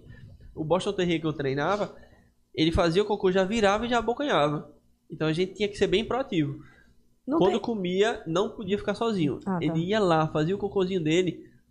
Boa, garoto, muito bom. Já pra ele sair ele já vinha felizão. Pedacinho de frango, um, um, um, um fígado desidratado. um alguma coisa muito, muito palatável. Nem que seja uma salsicha. Que tire ele daquele ambiente, né? Porque ele tem que entender que pô, toda vez que eu, que eu faço esse- isso, esse cocôzinho, eu tenho que correr pro meu dono, porque meu dono é maravilhoso, vai me dar um negócio extremamente gostoso. Agora tem que ser algo exagerado. Tem que ser uma saída extremamente reforçadora. Uhum. Se seu cachorro gosta muito de comer cocô, faça o manejo alimentar. Você vai saber o momento certo que ele faz o cocô, ali uma média de tempo. Fez o cocô, ele vai, você vai reforçar o comportamento, trazendo ele pra você. Enquanto ele tá comendo aqui o petisco que você deu, você já tirou o cocôzinho dele. Entendeu? Entendi. Agora, ó, lembrando, se você tá dando mais ração do que o, veterinário orientou, ou que tá dizendo atrás do saco da ração, a chance dele evacuar mais vezes é maior. Sim. Então, você só vai estar fazendo com que o seu dinheiro vire cocô. Vire cocô, Você vai com uma é, é ração de qualidade, Tá dando mais do que ele necessita, não né? precisa. Uhum. O fabricante da ração já arredonda pra cima, não adianta. Se você quiser colocar um pouquinho menos daquilo, você pode até colocar. Mas usa aquilo ali como referência e você vê. Se seu cachorro tá fazendo cocô demais, ou muda de ração, que aí sim ele pode não estar se adaptando bem a essa ração, Sim. né? É, é seria interessante como orientação do veterinário, mas é, ou diminui a quantidade Pra ele fazer um cocô. Ó, se eu alimento meus cachorros duas vezes ao dia, eles fazem cocô duas vezes ao dia. É, um, é, é matemática exata aqui, Uhum. tá bom? Então façam isso que vai dar certo. E tem gente também que diz, Douglas, eu não sei se procede, que muitos cachorros eles comem o cocô para o, o tutor não reclamar. Pra não brigar. tem Então, isso. É, pronto, Não tem- Você lembrou disso, não é tem isso, verdade. né? Quando seu cachorro faz xixi ou cocô errado e você pune ele de Hum. maneira severa, todo mundo já ouviu aquela história de esfregar o xixi do, o nariz do cachorro no xixi. Ó, isso funcionava ou funciona com quem mora em- casa, porque quando você pune o seu cachorro, ele aprende automaticamente a não querer fazer na sua frente e ele corre pro quintal. Sim. Aí pra você o quintal é bom. Só que às vezes o cachorro é agredido, é, é- ele é espancado praticamente, ele sente tanta dor quando ele faz aquele xixi ou cocô, que ele come o próprio cocô e bebe o próprio xixi para se livrar daquilo que causa o estresse no dono. Muito bem lembrado disso daí que você falou, que isso acontece demais. Diminuiu, muito. Sim. Mas sempre que o cachorro é muito punido, de forma severa, quando ele faz o xixi e o cocô errado, que punir o cachorro quando ele faz xixi e cocô errado não educa, tá? Ele não vai Sim. Muita gente ainda acha que isso quer é. que ele é. faça, é. Ele não vai descobrir onde você quer que ele faça. Ele só vai aprender a não fazer na sua frente. Mora no apartamento, você tá aqui na sala com ele, ele tá segurando. Quando você for ali no banheiro, fazer o seu, ele vai fazer na sala e vai se esconder de você. E vai comer o próprio cocô se for muito grave. Sim. Então isso é uma, uma das coisas que também causam isso. É importante, né? É bem importante lembrar. Aí, aí eu acho até. A gente pode até entrar no assunto de outro comportamento que, que os tutores não gostam, enfim, não gostam e que não é legal, é o xixi e o cocô no lugar errado, né? Isso aí, eu acho que, eu acho que você, como adestrador, acho que esse é o. É, a- a não é a maior causa, é não é a maior causa de batata. contratação, é não. filhote, Com é filhote. Eu quero ensinar a certeza, fazer é. xixi e cocô no lugar certo. Talvez se for um cachorro de, de média grande porte que faz um xixi bem grandão, Grande, já é. filhote. Pessoal, a primeira coisa que vocês devem saber é que não deve brigar, né? Acabou de ser dito. Brigou, ele vai aprender a fazer escondido de você. É, se trata- em se tratando de filhote, como ele é um cachorro que tá que não tem o controle da bexiga ainda, existe. Ele até pode estar fazendo xixi. Não, ele faz 90% no lugar certo. Tá, mas esses 10% tem qual momento? Quando a gente chega da rua. Ah, e é, no, Não, ele até, faz é até 100% no normal, lugar né? certo. É que ele- Uhum. É o xixi da emoção, Da né? Que a gente emoção, é. fala. Ele tá tão emocionado de te ver, você reforça esse- essa emoção toda vez que chega. É. Eu sempre oriento os meus clientes. Fala com ele só quando ele estiver calmo, ignora. Mas você reforça essa emoção toda vez que ele chega. Às vezes o cachorro adulto ele ainda faz o xixizinho ali quando o dono chega. Então, esse xixizinho aí, especificamente para filhote, é um xixizinho da emoção. Ele não tem controle da bexiga dele ainda. Ajude ele, ignorando ele quando você chega. Não olha, não fala, não toca. Quando ele diminuir essa ansiedade, você vai lá e faz um cafunézinho nele. Aí você vai lá, toma banho, troca de roupa e volta e brinca com ele do jeito que você quiser. Uhum. Mas no momento que você chega, você não pode reforçar esse comportamento com tanta energia.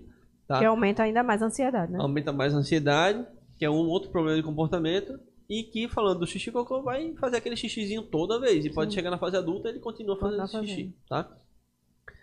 Pessoal, bri- brigar só vai piorar a situação, beleza? É, Existem muitas maneiras de ensinar o cachorro a fazer xixi cocô no lugar certo. né? Às vezes eu já tive até que inventar, me adaptar ali para uma situação específica. O que é mais interessante?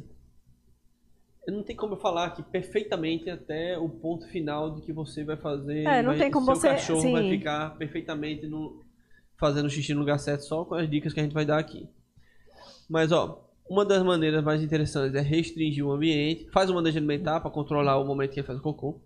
Só que o xixi, que o cocô você consegue reforçar, você consegue ser mais proativo na hora de reforçar no lugar certo. E, e o xixi ele vai acompanhar com o tempo. Que como a água tem que ficar disponível em abundância, o xixi é bem É, aleatório aleatório, é. tá? Seu cachorro está num ambiente restrito, filhote com um apartamento inteiro à disposição dele, ele vai fazer xixi cocô errado, tá? Pelo amor de Deus. Para pra pensar. É uma chance gigantesca de erro. E você coloca um, um tapetinho escondidinho lá na área de serviço, ele não vai. Ele não vai não vontade, lá- é muito difícil, né? Não vai. É, é ponto, não vai. Acredite, ele não vai. Ah, não, mas eu tô comprando um que ele já sabe fazer xixi com tapete lá no canil. Tá, mas ele vai mudar de ambiente, pessoal É diferente. né? tem que, tem que levar em consideração. Vai mudar de ambiente. Ambiente restrito, coloca ali 50%, se puder, 50% de tapete, 50% de área livre. No extremo do, do ambiente, tapete. Geralmente não dá para botar 50, mas bota uma chance de acerto maior dentro daquele ambiente restrito. Uma grande chance de tapete, higiênico, jornal, qualquer coisa que, se, que, você, que seja uma superfície que absorva, tá? Uhum. É, e no outro extremo, a água, o pote de onde ele vai comer, o enriquecimento ambiental, caminha. A comida não pode ficar do lado de onde, ele, Um dia de onde desse, você um quer que dia ele faça desse eu vi uma tutora que tinha acabado de chegar o filhote em casa e colocou o, o pote de água em cima do tapete higiênico. Não dá, E o, e o cachorro lá deitado. não dá. Ele vai usar caminha. exatamente. Aí vai fazer lá do outro É. lado no chão. É, Entendeu? Então bota nos pontos extremos. Quando o cachorro tá na natureza, que a, a mãe sabe que vai ter um filhote. Aí ela cava uma toquinha. Cada dia que passa, ela ensina o seu filhote a fazer o mais longe possível de onde ele dorme, onde ele Sim. come. Então, um até comportamento natural. né? É É instintivo. instintivo. Tem cachorro que é fora da curva, né? Sim. Que faz xixi, rola por cima de xixi. É, É uma tem. loucura, né? Mas é, é, os cães fora da curva não são tão comuns assim. Então, ó, todas as vezes que ele fizer o xixi no lugar certo, recompensa. recompensa. E se ele fizer no lugar errado, não recompensa. Ó, o que, que aconteceu muito nessa pandemia? Né? Desde que começou o primeiro lockdown pra cá. Que a as pessoas. Galera. As pessoas começaram a adotar muito cachorro. Tava muito tempo em casa, muito cachorro. Isso vai entrar até no sofrimento e separação, né? Mas ela adotando muito cachorro. Já tá entrando, eu acho. Já tá, já tá meio que Já tá né? entrando, é. é, adotando muito cachorro e eu perdi até o fio da meada. Que. Não, tem as pessoas estão calma. adotando muito cachorro falando do xixi. Sim, pronto. Foi mal, voltei. É, o cachorro aprende, adotou o cachorro. Aí, no momento que você está fazendo muito home office, Sim. Aí o que, que acontece? Até aconteceu muito com alguns clientes meus é, que o cachorro já fazia xixi cocô no lugar certo, um cliente que eu já treinei. E na lockdown ele voltaram a fazer xixi cocô no lugar errado. Por quê? Pô, minha dona tá em casa o dia todo agora. Vamos brincar o dia todo. Só que ela tá aqui, ó, trabalhando. Aí ele percebe, o cachorro tava percebendo, que ela só levantava para limpar o xixi e o cocôzinho dele. Então eles estavam usando isso para chamar pra atenção. chamar atenção. Então, ó, acertou, reforço positivo. Perfeito. Já tira o cocôzinho ali na hora, reforço positivo. Errou, tá? Independente se é um filhote num ambiente restrito ou seu cachorro que tá fazendo xixi em algum lugar na casa. Ele errou, não é da noite pro dia que ele vai ficar 100%. Ele errou, você ignora ele. Dá de 2 a 5 minutos ali pra gente excluir a chance dele associar que o cocô ou o xixi chamou a sua atenção. Sim, Concorda comigo que quando você se levanta, seu cachorro não te segue? segue. Na maioria das vezes, sim. deu de 2 a 5 minutos, você se levanta. Im- Imagine a pior situação, uma diarreia pedida, uma coisa terrível. O xixi gigante se espalhando, paciência, já imagina essa situação, que o que vinha é lucro, Ok. né? A gente já se prepara. E você simplesmente, de 2 a 5 minutos, você se levanta, sai do ambiente, ele vai te seguir. Quando ele entrar no, lá, no seu quarto, por exemplo, aí você volta e tranca ele. Sem chamar, você não vai chamar. Você não olha, não fala e não toca. Nesse momento. Você só se levantou, entrou no ambiente, ele te seguiu, tu, tu sai do ambiente e deixa ele trancado. Limpa sem ser na frente dele. Show? A gente não limpa xixi e cocô errado na frente do cachorro. Pode ser estranho de falar, eu custei acreditar nisso. Mas tem cachorro que acha que tá te agradando fazendo cocô na sua frente. Porque ele faz aquele cocô e você leva o cocô. Meu Deus. Então, Ele pode estar querendo fazer cocô na sua frente para te agradar. Então, para evitar essa ideia, né, você não vai limpar na frente dele e quando- depois que, que limpou, tal, solta ele. Só pega o cocôzinho o xixi, e limpa o xixizinho que for na frente dele, beleza? Situação de um cão adulto que está fazendo xixi no lugar errado. Eu vou dar o meu exemplo. A minha border collie- meus cães faziam xixi e cocô na varanda, tá? É, aí minha mulher tá, tava grávida, meu filho ia nascer, minha mulher, pô, vamos colocar o xixi do cachorro lá no- na área de serviço, como se fosse um móvel que a gente muda É, facilmente, facilmente, no ambiente. é. né? O Rock foi assim, do dia pra noite ele Rápido. já aprendeu, que ele é bem tranquilo quanto a isso. O Apollo demorou um pouco mais pra fazer na área de serviço. Quando eu fui treinar minha Border Collie, foi no lockdown do ano retrasado, né? Não deu tempo, eu voltei a trabalhar e toda vez que eu soltava ela, restringir o ambiente pra ela não dava. Toda vez que eu soltava, ela se sentia confortável o suficiente de ir Pra na varanda e fazer. Eu não podia brigar e eu entendia porque o comportamento foi reforçado. O que é que eu fiz? Vou dar essa, essa, esse ensinamento aqui de graça pra todo mundo que tá ouvindo a gente. A gente, a gente a área de serviço é extremo da, da varanda, então iria demorar. Eu já sabia disso. Eu já sabia que ela fazia naquele local, tá? Eu não tô falando para um cachorro que faz aleatoriamente dentro de Uhum, casa. Esse mas- cachorro tem que ter rest- restrição de ambiente. Não adianta. Mas é um cachorro que já escolheu um local dentro do seu apartamento, da sua casa, para fazer. Hum. Você vai usar isso a seu favor. Minha cachorra já fazia na varanda, o que, que eu fiz? Coloquei quatro tapetes higiênicos abertos para aumentar a chance de acerto e ela se acostumar a fazer ali em cima do tapete. Continuei fazendo enriquecimento ambiental, continuei fazendo passeio para ela não querer, não o estresse não fazer com que ela fosse destruir o tapete, tá? Uhum. E tem cachorro que destrói. Cachorro que destrói tapete é estresse e enriquecimento ambiental fraco, tá? Colocava o tapete. Detalhe, colocou o tapete, aquela colinha do tapete é ridícula. Ah, aquilo ali não Fitinha pega. durex em volta. O vento bate, a ponta dos tapetes faz Levanta assim, tá tudinho, chamando é. o cachorro pra brincar. Então fita durex em volta. Coloquei quatro tapetes ali. Ficou uns quatro dias ali, eu observando que ela realmente fazia naquele local. Ela não deixou de fazer em cima do tapete, né? Ela continuou fazendo naquele local e se acostumou, inconscientemente ela se acostumou a fazer em cima do tapete. Uhum. Depois, no, no quinto dia, aqueles quatro tapetes se transformou em dois. Eu troquei e deixei dois. A minha border collie é muito higiênica, então ela busca sempre estar fazendo xixi num lugar mais, Mais limpo. limpinho que tiver. Aí quando ela carregava um tapete, quando eu ia trocar esse tapete que ela carregou, eu colocava o outro na frente daquele outro que tava que ela estava começando a fazer xixi. Então, a cada dia que se passava, eu andava um tapete em direção ao meu objetivo, que era na área de serviço. Tá, entendi. Eu demorei três semanas pra chegar na área de serviço, mas eu cheguei. Se você falar, não, é, já- você vai confiar, ela já faz no tapete. Aí vai jogar o tapete na área de serviço, De um lugar pra outro totalmente ela distinto. vai voltar, tem que ser devagarinho. Se você tem uma cerâmica, você pode usar como referência a próxima cerâmica da sua casa. Amanhã eu boto o tapete naquela cerâmica, na próxima cerâmica. Amanhã, de novo, na outra cerâmica. E vai andando, Andando. até chegar No lugar que no- você quer que ele faça. final. Tá Entendeu? interessante isso. E sempre deixe um, um tapete lá no objetivo final, porque se bater nela a vontade de de repente fazer naquele, meu Deus do céu, você tira a carne do almoço e dá pra ela, só pra reforçar Só pra aquele reforçar. comportamento. É. Porque se ela naturalmente já quis ir pra lá, tem que dar um reforço, um Uhum. reforço bem positivo naquele momento. Eu sempre digo, petisco pra marcar xixi cocô tem que ser algo maravilhoso Muito atrativo, né? e que ela só vai comer na hora do xixi cocô. Uhum. Se você tá usando o mesmo petisco que faz o senta-deita para fazer xixi cocô, não seria interessante. Separa um petisco que ela mais ama na vida, que ela abandona a dona para comer aquilo ali e usa esse petisco aí maravilhoso para treinar, para treinar o xixi cocô. Uhum. Aí você, uma, uma dúvida que eu tenho, você falou que se, ele, se você presenciar ele fazendo no lugar errado, não briga, certo? Não ok. briga.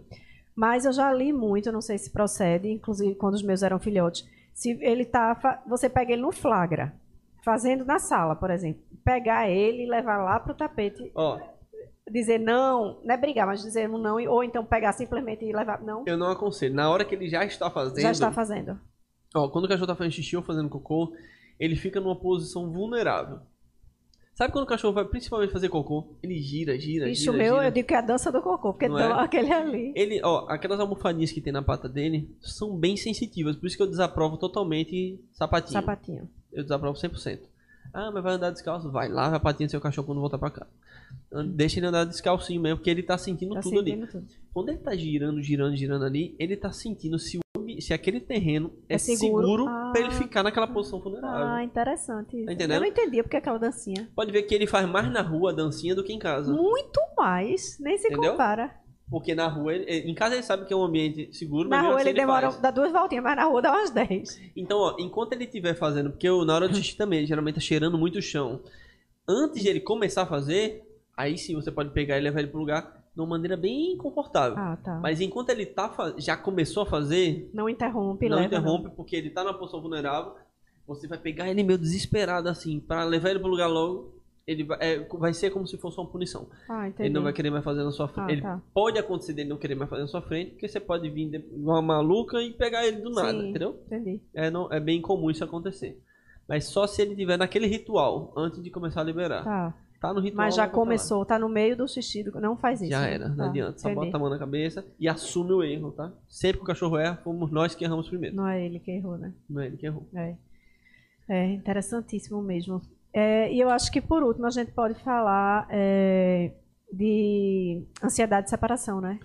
Tem gente que chama de ansiedade de separação, Ou síndrome. síndrome. Tem vários termos, né? Eu, o que é que eu uso? Posso ter muita teoria, mas o que é que eu acho? A ansiedade de separação é comum, né? Se não for um problema já, se já não tiver ansiedade a ponto de ser um problema, é comum. Se, digamos que, por exemplo, quando eu tô em casa, eu fico só de bermuda. Quando eu começo a botar camisa, máscara, chave de moto, chave de Não, carro, eles já sabem. meus cachorros já sabem, tênis, chinelo, meus cachorros já sabem que eu vou sair. Eles ficam só olhando pra mim pra saber se eles vão junto. Essa daí é uma ansiedade.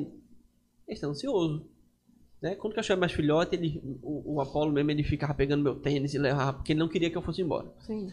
É, o cachorro pode fazer várias coisas antes de começar a ter o, sofrimento. O, o sofrimento. Começa com essa ansiedade, ela se agrava e vira o sofrimento depois que você sai. Tá. Cachorro que sofre, por separação, ele late, ele uiva, ele estereotipias, é, né, comportamentos repetitivos, ele destrói móveis, destrói as suas coisas. Todos esses problemas que a gente já vinha conversando acontecem, podem acontecer no sofrimento de separação. Mas como que você pode evitar isso? Primeira coisa que eu sempre ensino, que eu sempre falo nas minhas visitas, ó, não fale com seu cachorro quando você for sair. Não fale com seu cachorro quando você chegar. Mas calma, não é assim e não vai ser pra sempre. Uhum. Na natureza, quando os cães estão numa matilha, é, eles não dizem tchauzinho, vou ali caçar. Tchauzinho, vou Eles ali fazer xixi, né? cocô. Eles simplesmente saem. Isso faz parte da nossa natureza, humanização, né? Faz parte da nossa natureza. Oi, tudo bom? Quando é mais íntimo, dois beijinhos, um soquinho agora, É, soquinho e tal. é. Mas para o cachorro não faz muito sentido isso. Então, sendo mais didático, assim, aí você vai. Ele já sabe que você vai sair, tá? Porque isso já aconteceu algumas Isso, vezes. eles então já ele sabem. É. já sabe que isso vai acontecer. Se seu cachorro só fica te olhando com a carinha de coitado, ele não tá triste, não, tá? É só a carinha dele mesmo. E às vezes ele vai pro canto dormir. Aí a pessoa fica, ele vai chorar no canto. Acho que sou Não, eu. Tá falando pra mim. É. Tá falando pra tu já? É, porque eu olho e faço, vixe, olha, cara. Aí eu vou lá e faço, não, mamãe Entendeu? já volta. Não é, é só a carinha dele. É só a carinha dele. Ele só tá vendo que, pô, a pessoa que mais dá atenção pra ele vai sair, só resta pra ele ir brincar com o brinquedo dele ou ir dormir. A melhor coisa realmente é ir embora Isso sem é nem falar, né? sensacional. Ele tá indo no caminho certo, tá fazendo o que é certo, né? Agora, o que você não vai, o que você pode fazer para não startar o problema é não estar tá dando tchau para ele. Ó, 20 minutos antes de sair de casa, esquece que tem cachorro. Simplesmente saia. Porque quando você vai e fala com ele, para ser mais didático, é como se você dissesse assim, pô, meu dono. Eu já sabia que ele ia sair, mas ele falou comigo e foi embora. É como se ele estivesse indo embora por minha culpa. Aí fica nervoso, fica ansioso. Alguns cachorros são mais sensíveis, principalmente os instintos naturais, os farejo e tal. Ó, o cachorro, numa distância de 100 metros, eu não lembro a fonte disso, tá? Dessa informação. Então, numa distância de 100 metros, dependendo da velocidade na direção do vento, ele consegue saber, é, ouvir que você está chegando, sabe diferenciar qual é o seu carro e qual é o outro carro de uma outra pessoa. É impressionante isso, né? O nariz, ele sente que é você que está vindo, você, seu marido e um estranho, que é um cheiro que ele não conhece. Mas quando você está falando com o seu cachorro toda vez que vai sair, ele fica, pô, todo carro que passa na rua, opa, meu dono. Ah, não é. Tá passando uma pessoa na rua, meu dono, não é. Meu dono, não é. Teu cachorro fica extremamente estressado esperando você voltar para casa. Isso vai aumentando, né? Quando você volta, o que, que você faz? Vou falar com ele logo. Coisa mais gostosa é. da Dá cheiro. O que, que você fez? Reforçou, Reforçou todo esse comportamento que lá na frente vai causar o sofrimento por separação. O termo correto é sofrimento por separação, é? Então, Bruno deve estar tá me xingando se ele estiver assistindo. Ele, se eu não me engano, ele usa o, a síndrome, enfim, síndrome da separação, algo assim. Eu uso ansiedade na, no, no momento que a gente está se preparando para sair, o cachorro está tendo uma ansiedadezinha. Se for fora do normal, se ele simplesmente vai pro canto dormir, normal, é uma, ele não está nem ansioso. Mas se ele está ficando emotivo já e fazendo qualquer coisa que foge do comportamento normal, já está trazendo uma ansiedade que o agravo disso vira o sofrimento. Sofrimento. Quando tá. você sai. O sofrimento é só quando você sai. É... Aí quando você volta, né? Quando você volta, o que, que você deve fazer? Ignora, não olha, não fala, não toca. Se desvincula das suas coisas, bolsa, vai tomar um banho, vai comer alguma coisa. Até o seu cachorro ficar calmo. Jesus, é difícil. É difícil, mas não, vai, eu, isso eu não sei, vai ser pra sempre. Eu sei que é o correto. Mas isso não vai ser pra sempre. Ah, não é pra sempre. Não vai ser pra sempre. Ah, mas isso você, você diz só se o cachorro tiver esse sofrimento de separação ou não? Com não, qualquer antes. Caso... Antes dele ah, ter. antes dele ter, tá. Porque isso pode agravar. Entendi. Né? É, você, pronto, um, minha mulher tava grávida, vocês mulheres são mais sensíveis que a gente, a gente é cheio de marca, tá nem aí, mas vocês são mais sensíveis a um cachorro do nada, bate. Minha mulher é branquinha, aí fica roxo, tal. Sim. Eu não tô nem aí se meu cachorro me machucar, mas a minha mulher tá. Então eu tava com medo de machucar minha mulher e machucar a criança que tava na barriga. A única coisa que eu falei, amor, ó, vamos fazer o seguinte: o que eu ensino para todo mundo a gente vai fazer. É vai ignorar os cachorros, eu vou ficar te protegendo pra eles não te machucarem. É, e no momento eu não podia não tocar, mas Sim. eu fazia o máximo possível para eles não machucarem ela. No primeiro dia a gente ignorou, deve ter demorado ali uns 15 minutos, 20 minutos para eles ficarem calmos, desistirem Sim. de buscar nossa atenção. Porque os cachorros ele pensam assim: eu tenho que adotar esse comportamento para conseguir a atenção do meu dono. A moeda de troca ali não está sendo a comida, está sendo a sua atenção. Sim. É como se a tua atenção fosse a, o filé mignon que ele vai receber. Entendeu? Então use isso a seu favor. No primeiro dia demorou uns 15, 20 minutos. No segundo dia, ou no segundo momento que eu saí e voltei, demorou menos. Já diminuiu. Para ele chegar naquele comportamento. E cada momento que eu saio e volto, saio e volto, é um treino que está sendo feito. E meu cachorro evolui nesse treino gradativamente. Chega um momento que, na hora que você chegar, ele já vai estar tá no, naquele comportamento que você está ensinando para ele. Uhum. E você vai conseguir falar com ele na mesma hora. Entendeu? Só que não deve nunca fazer uma, uma, uma festa gigantesca na hora que você chega. Nunca esse excesso vai ser bom pro cachorro. Nunca. Entendi. Você chega, pô, ele tá, no, tá com as quatro patinhas no chão, tá só abanando e vindo aqui falar com você dando uma lambidinha.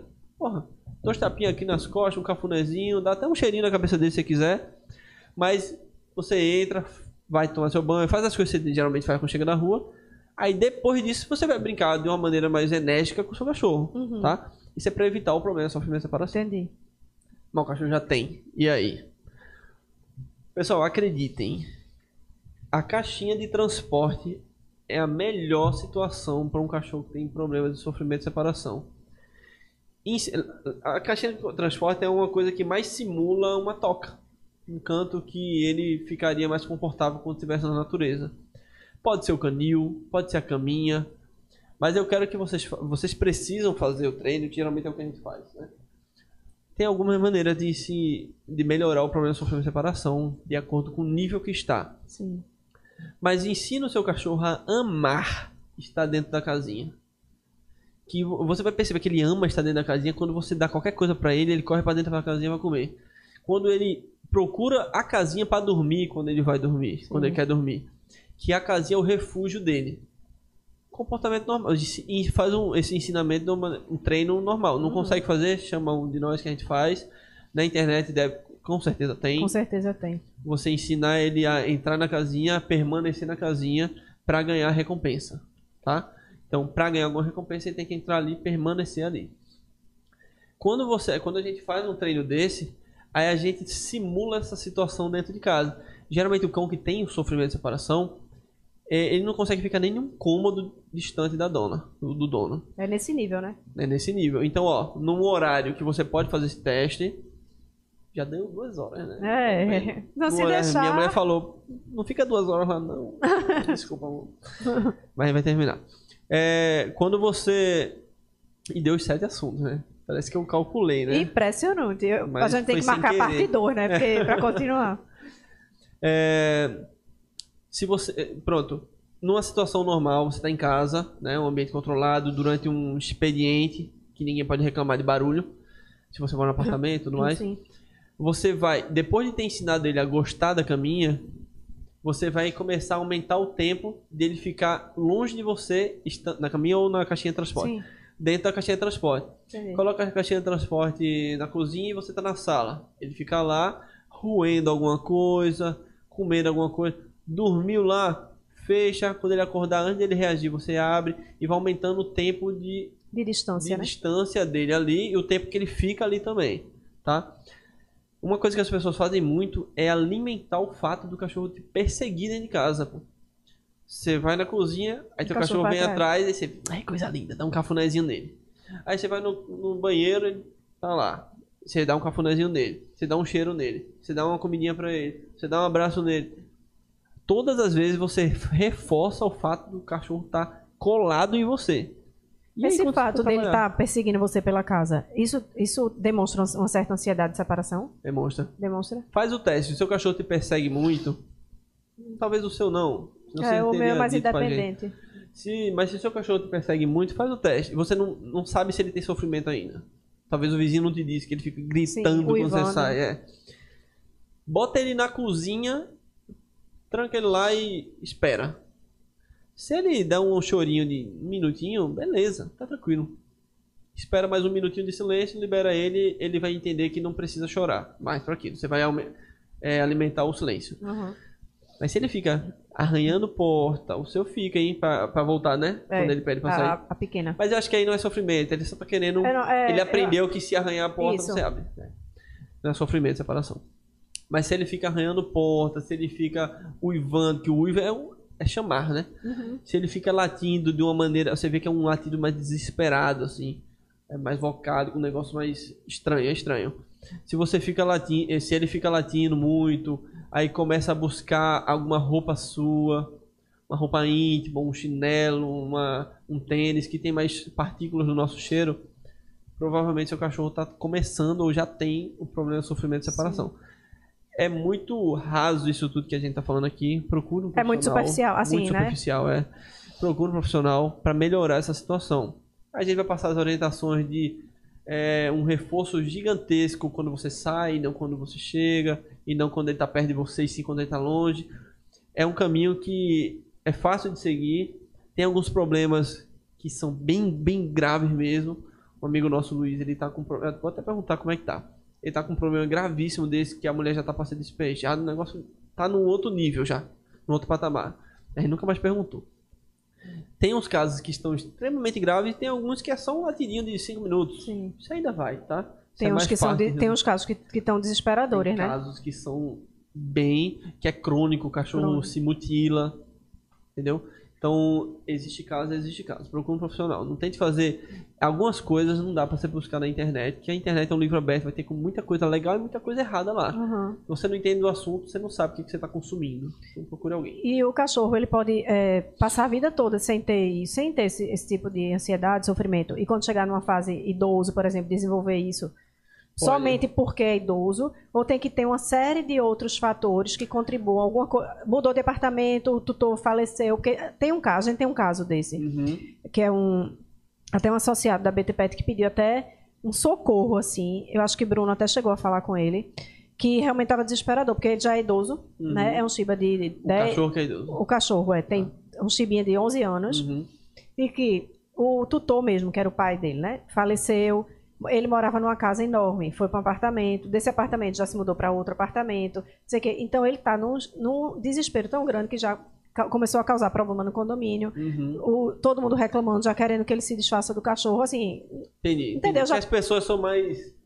Nem aí, né? é. Não é o filho dos outros. Mas estou dizendo, é um caso já crônico, né? É um caso bem grave. Bem grave. É, o Bruno deve estar sabendo mais detalhes para Sim. saber se realmente está muito grave. Mas tu é, pe- percebe que quando a gente falou do estresse, que a gente está falando sempre de estresse, perdeu o dono que é o que ele tinha mais vínculo. Aí o luto, o cachorro também tem. Sim. Aí mudou de ambiente.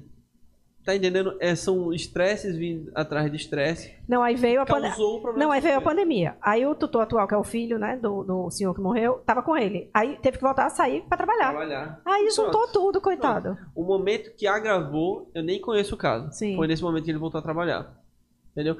No momento que a pessoa está fazendo muito home office, já diminuiu muito.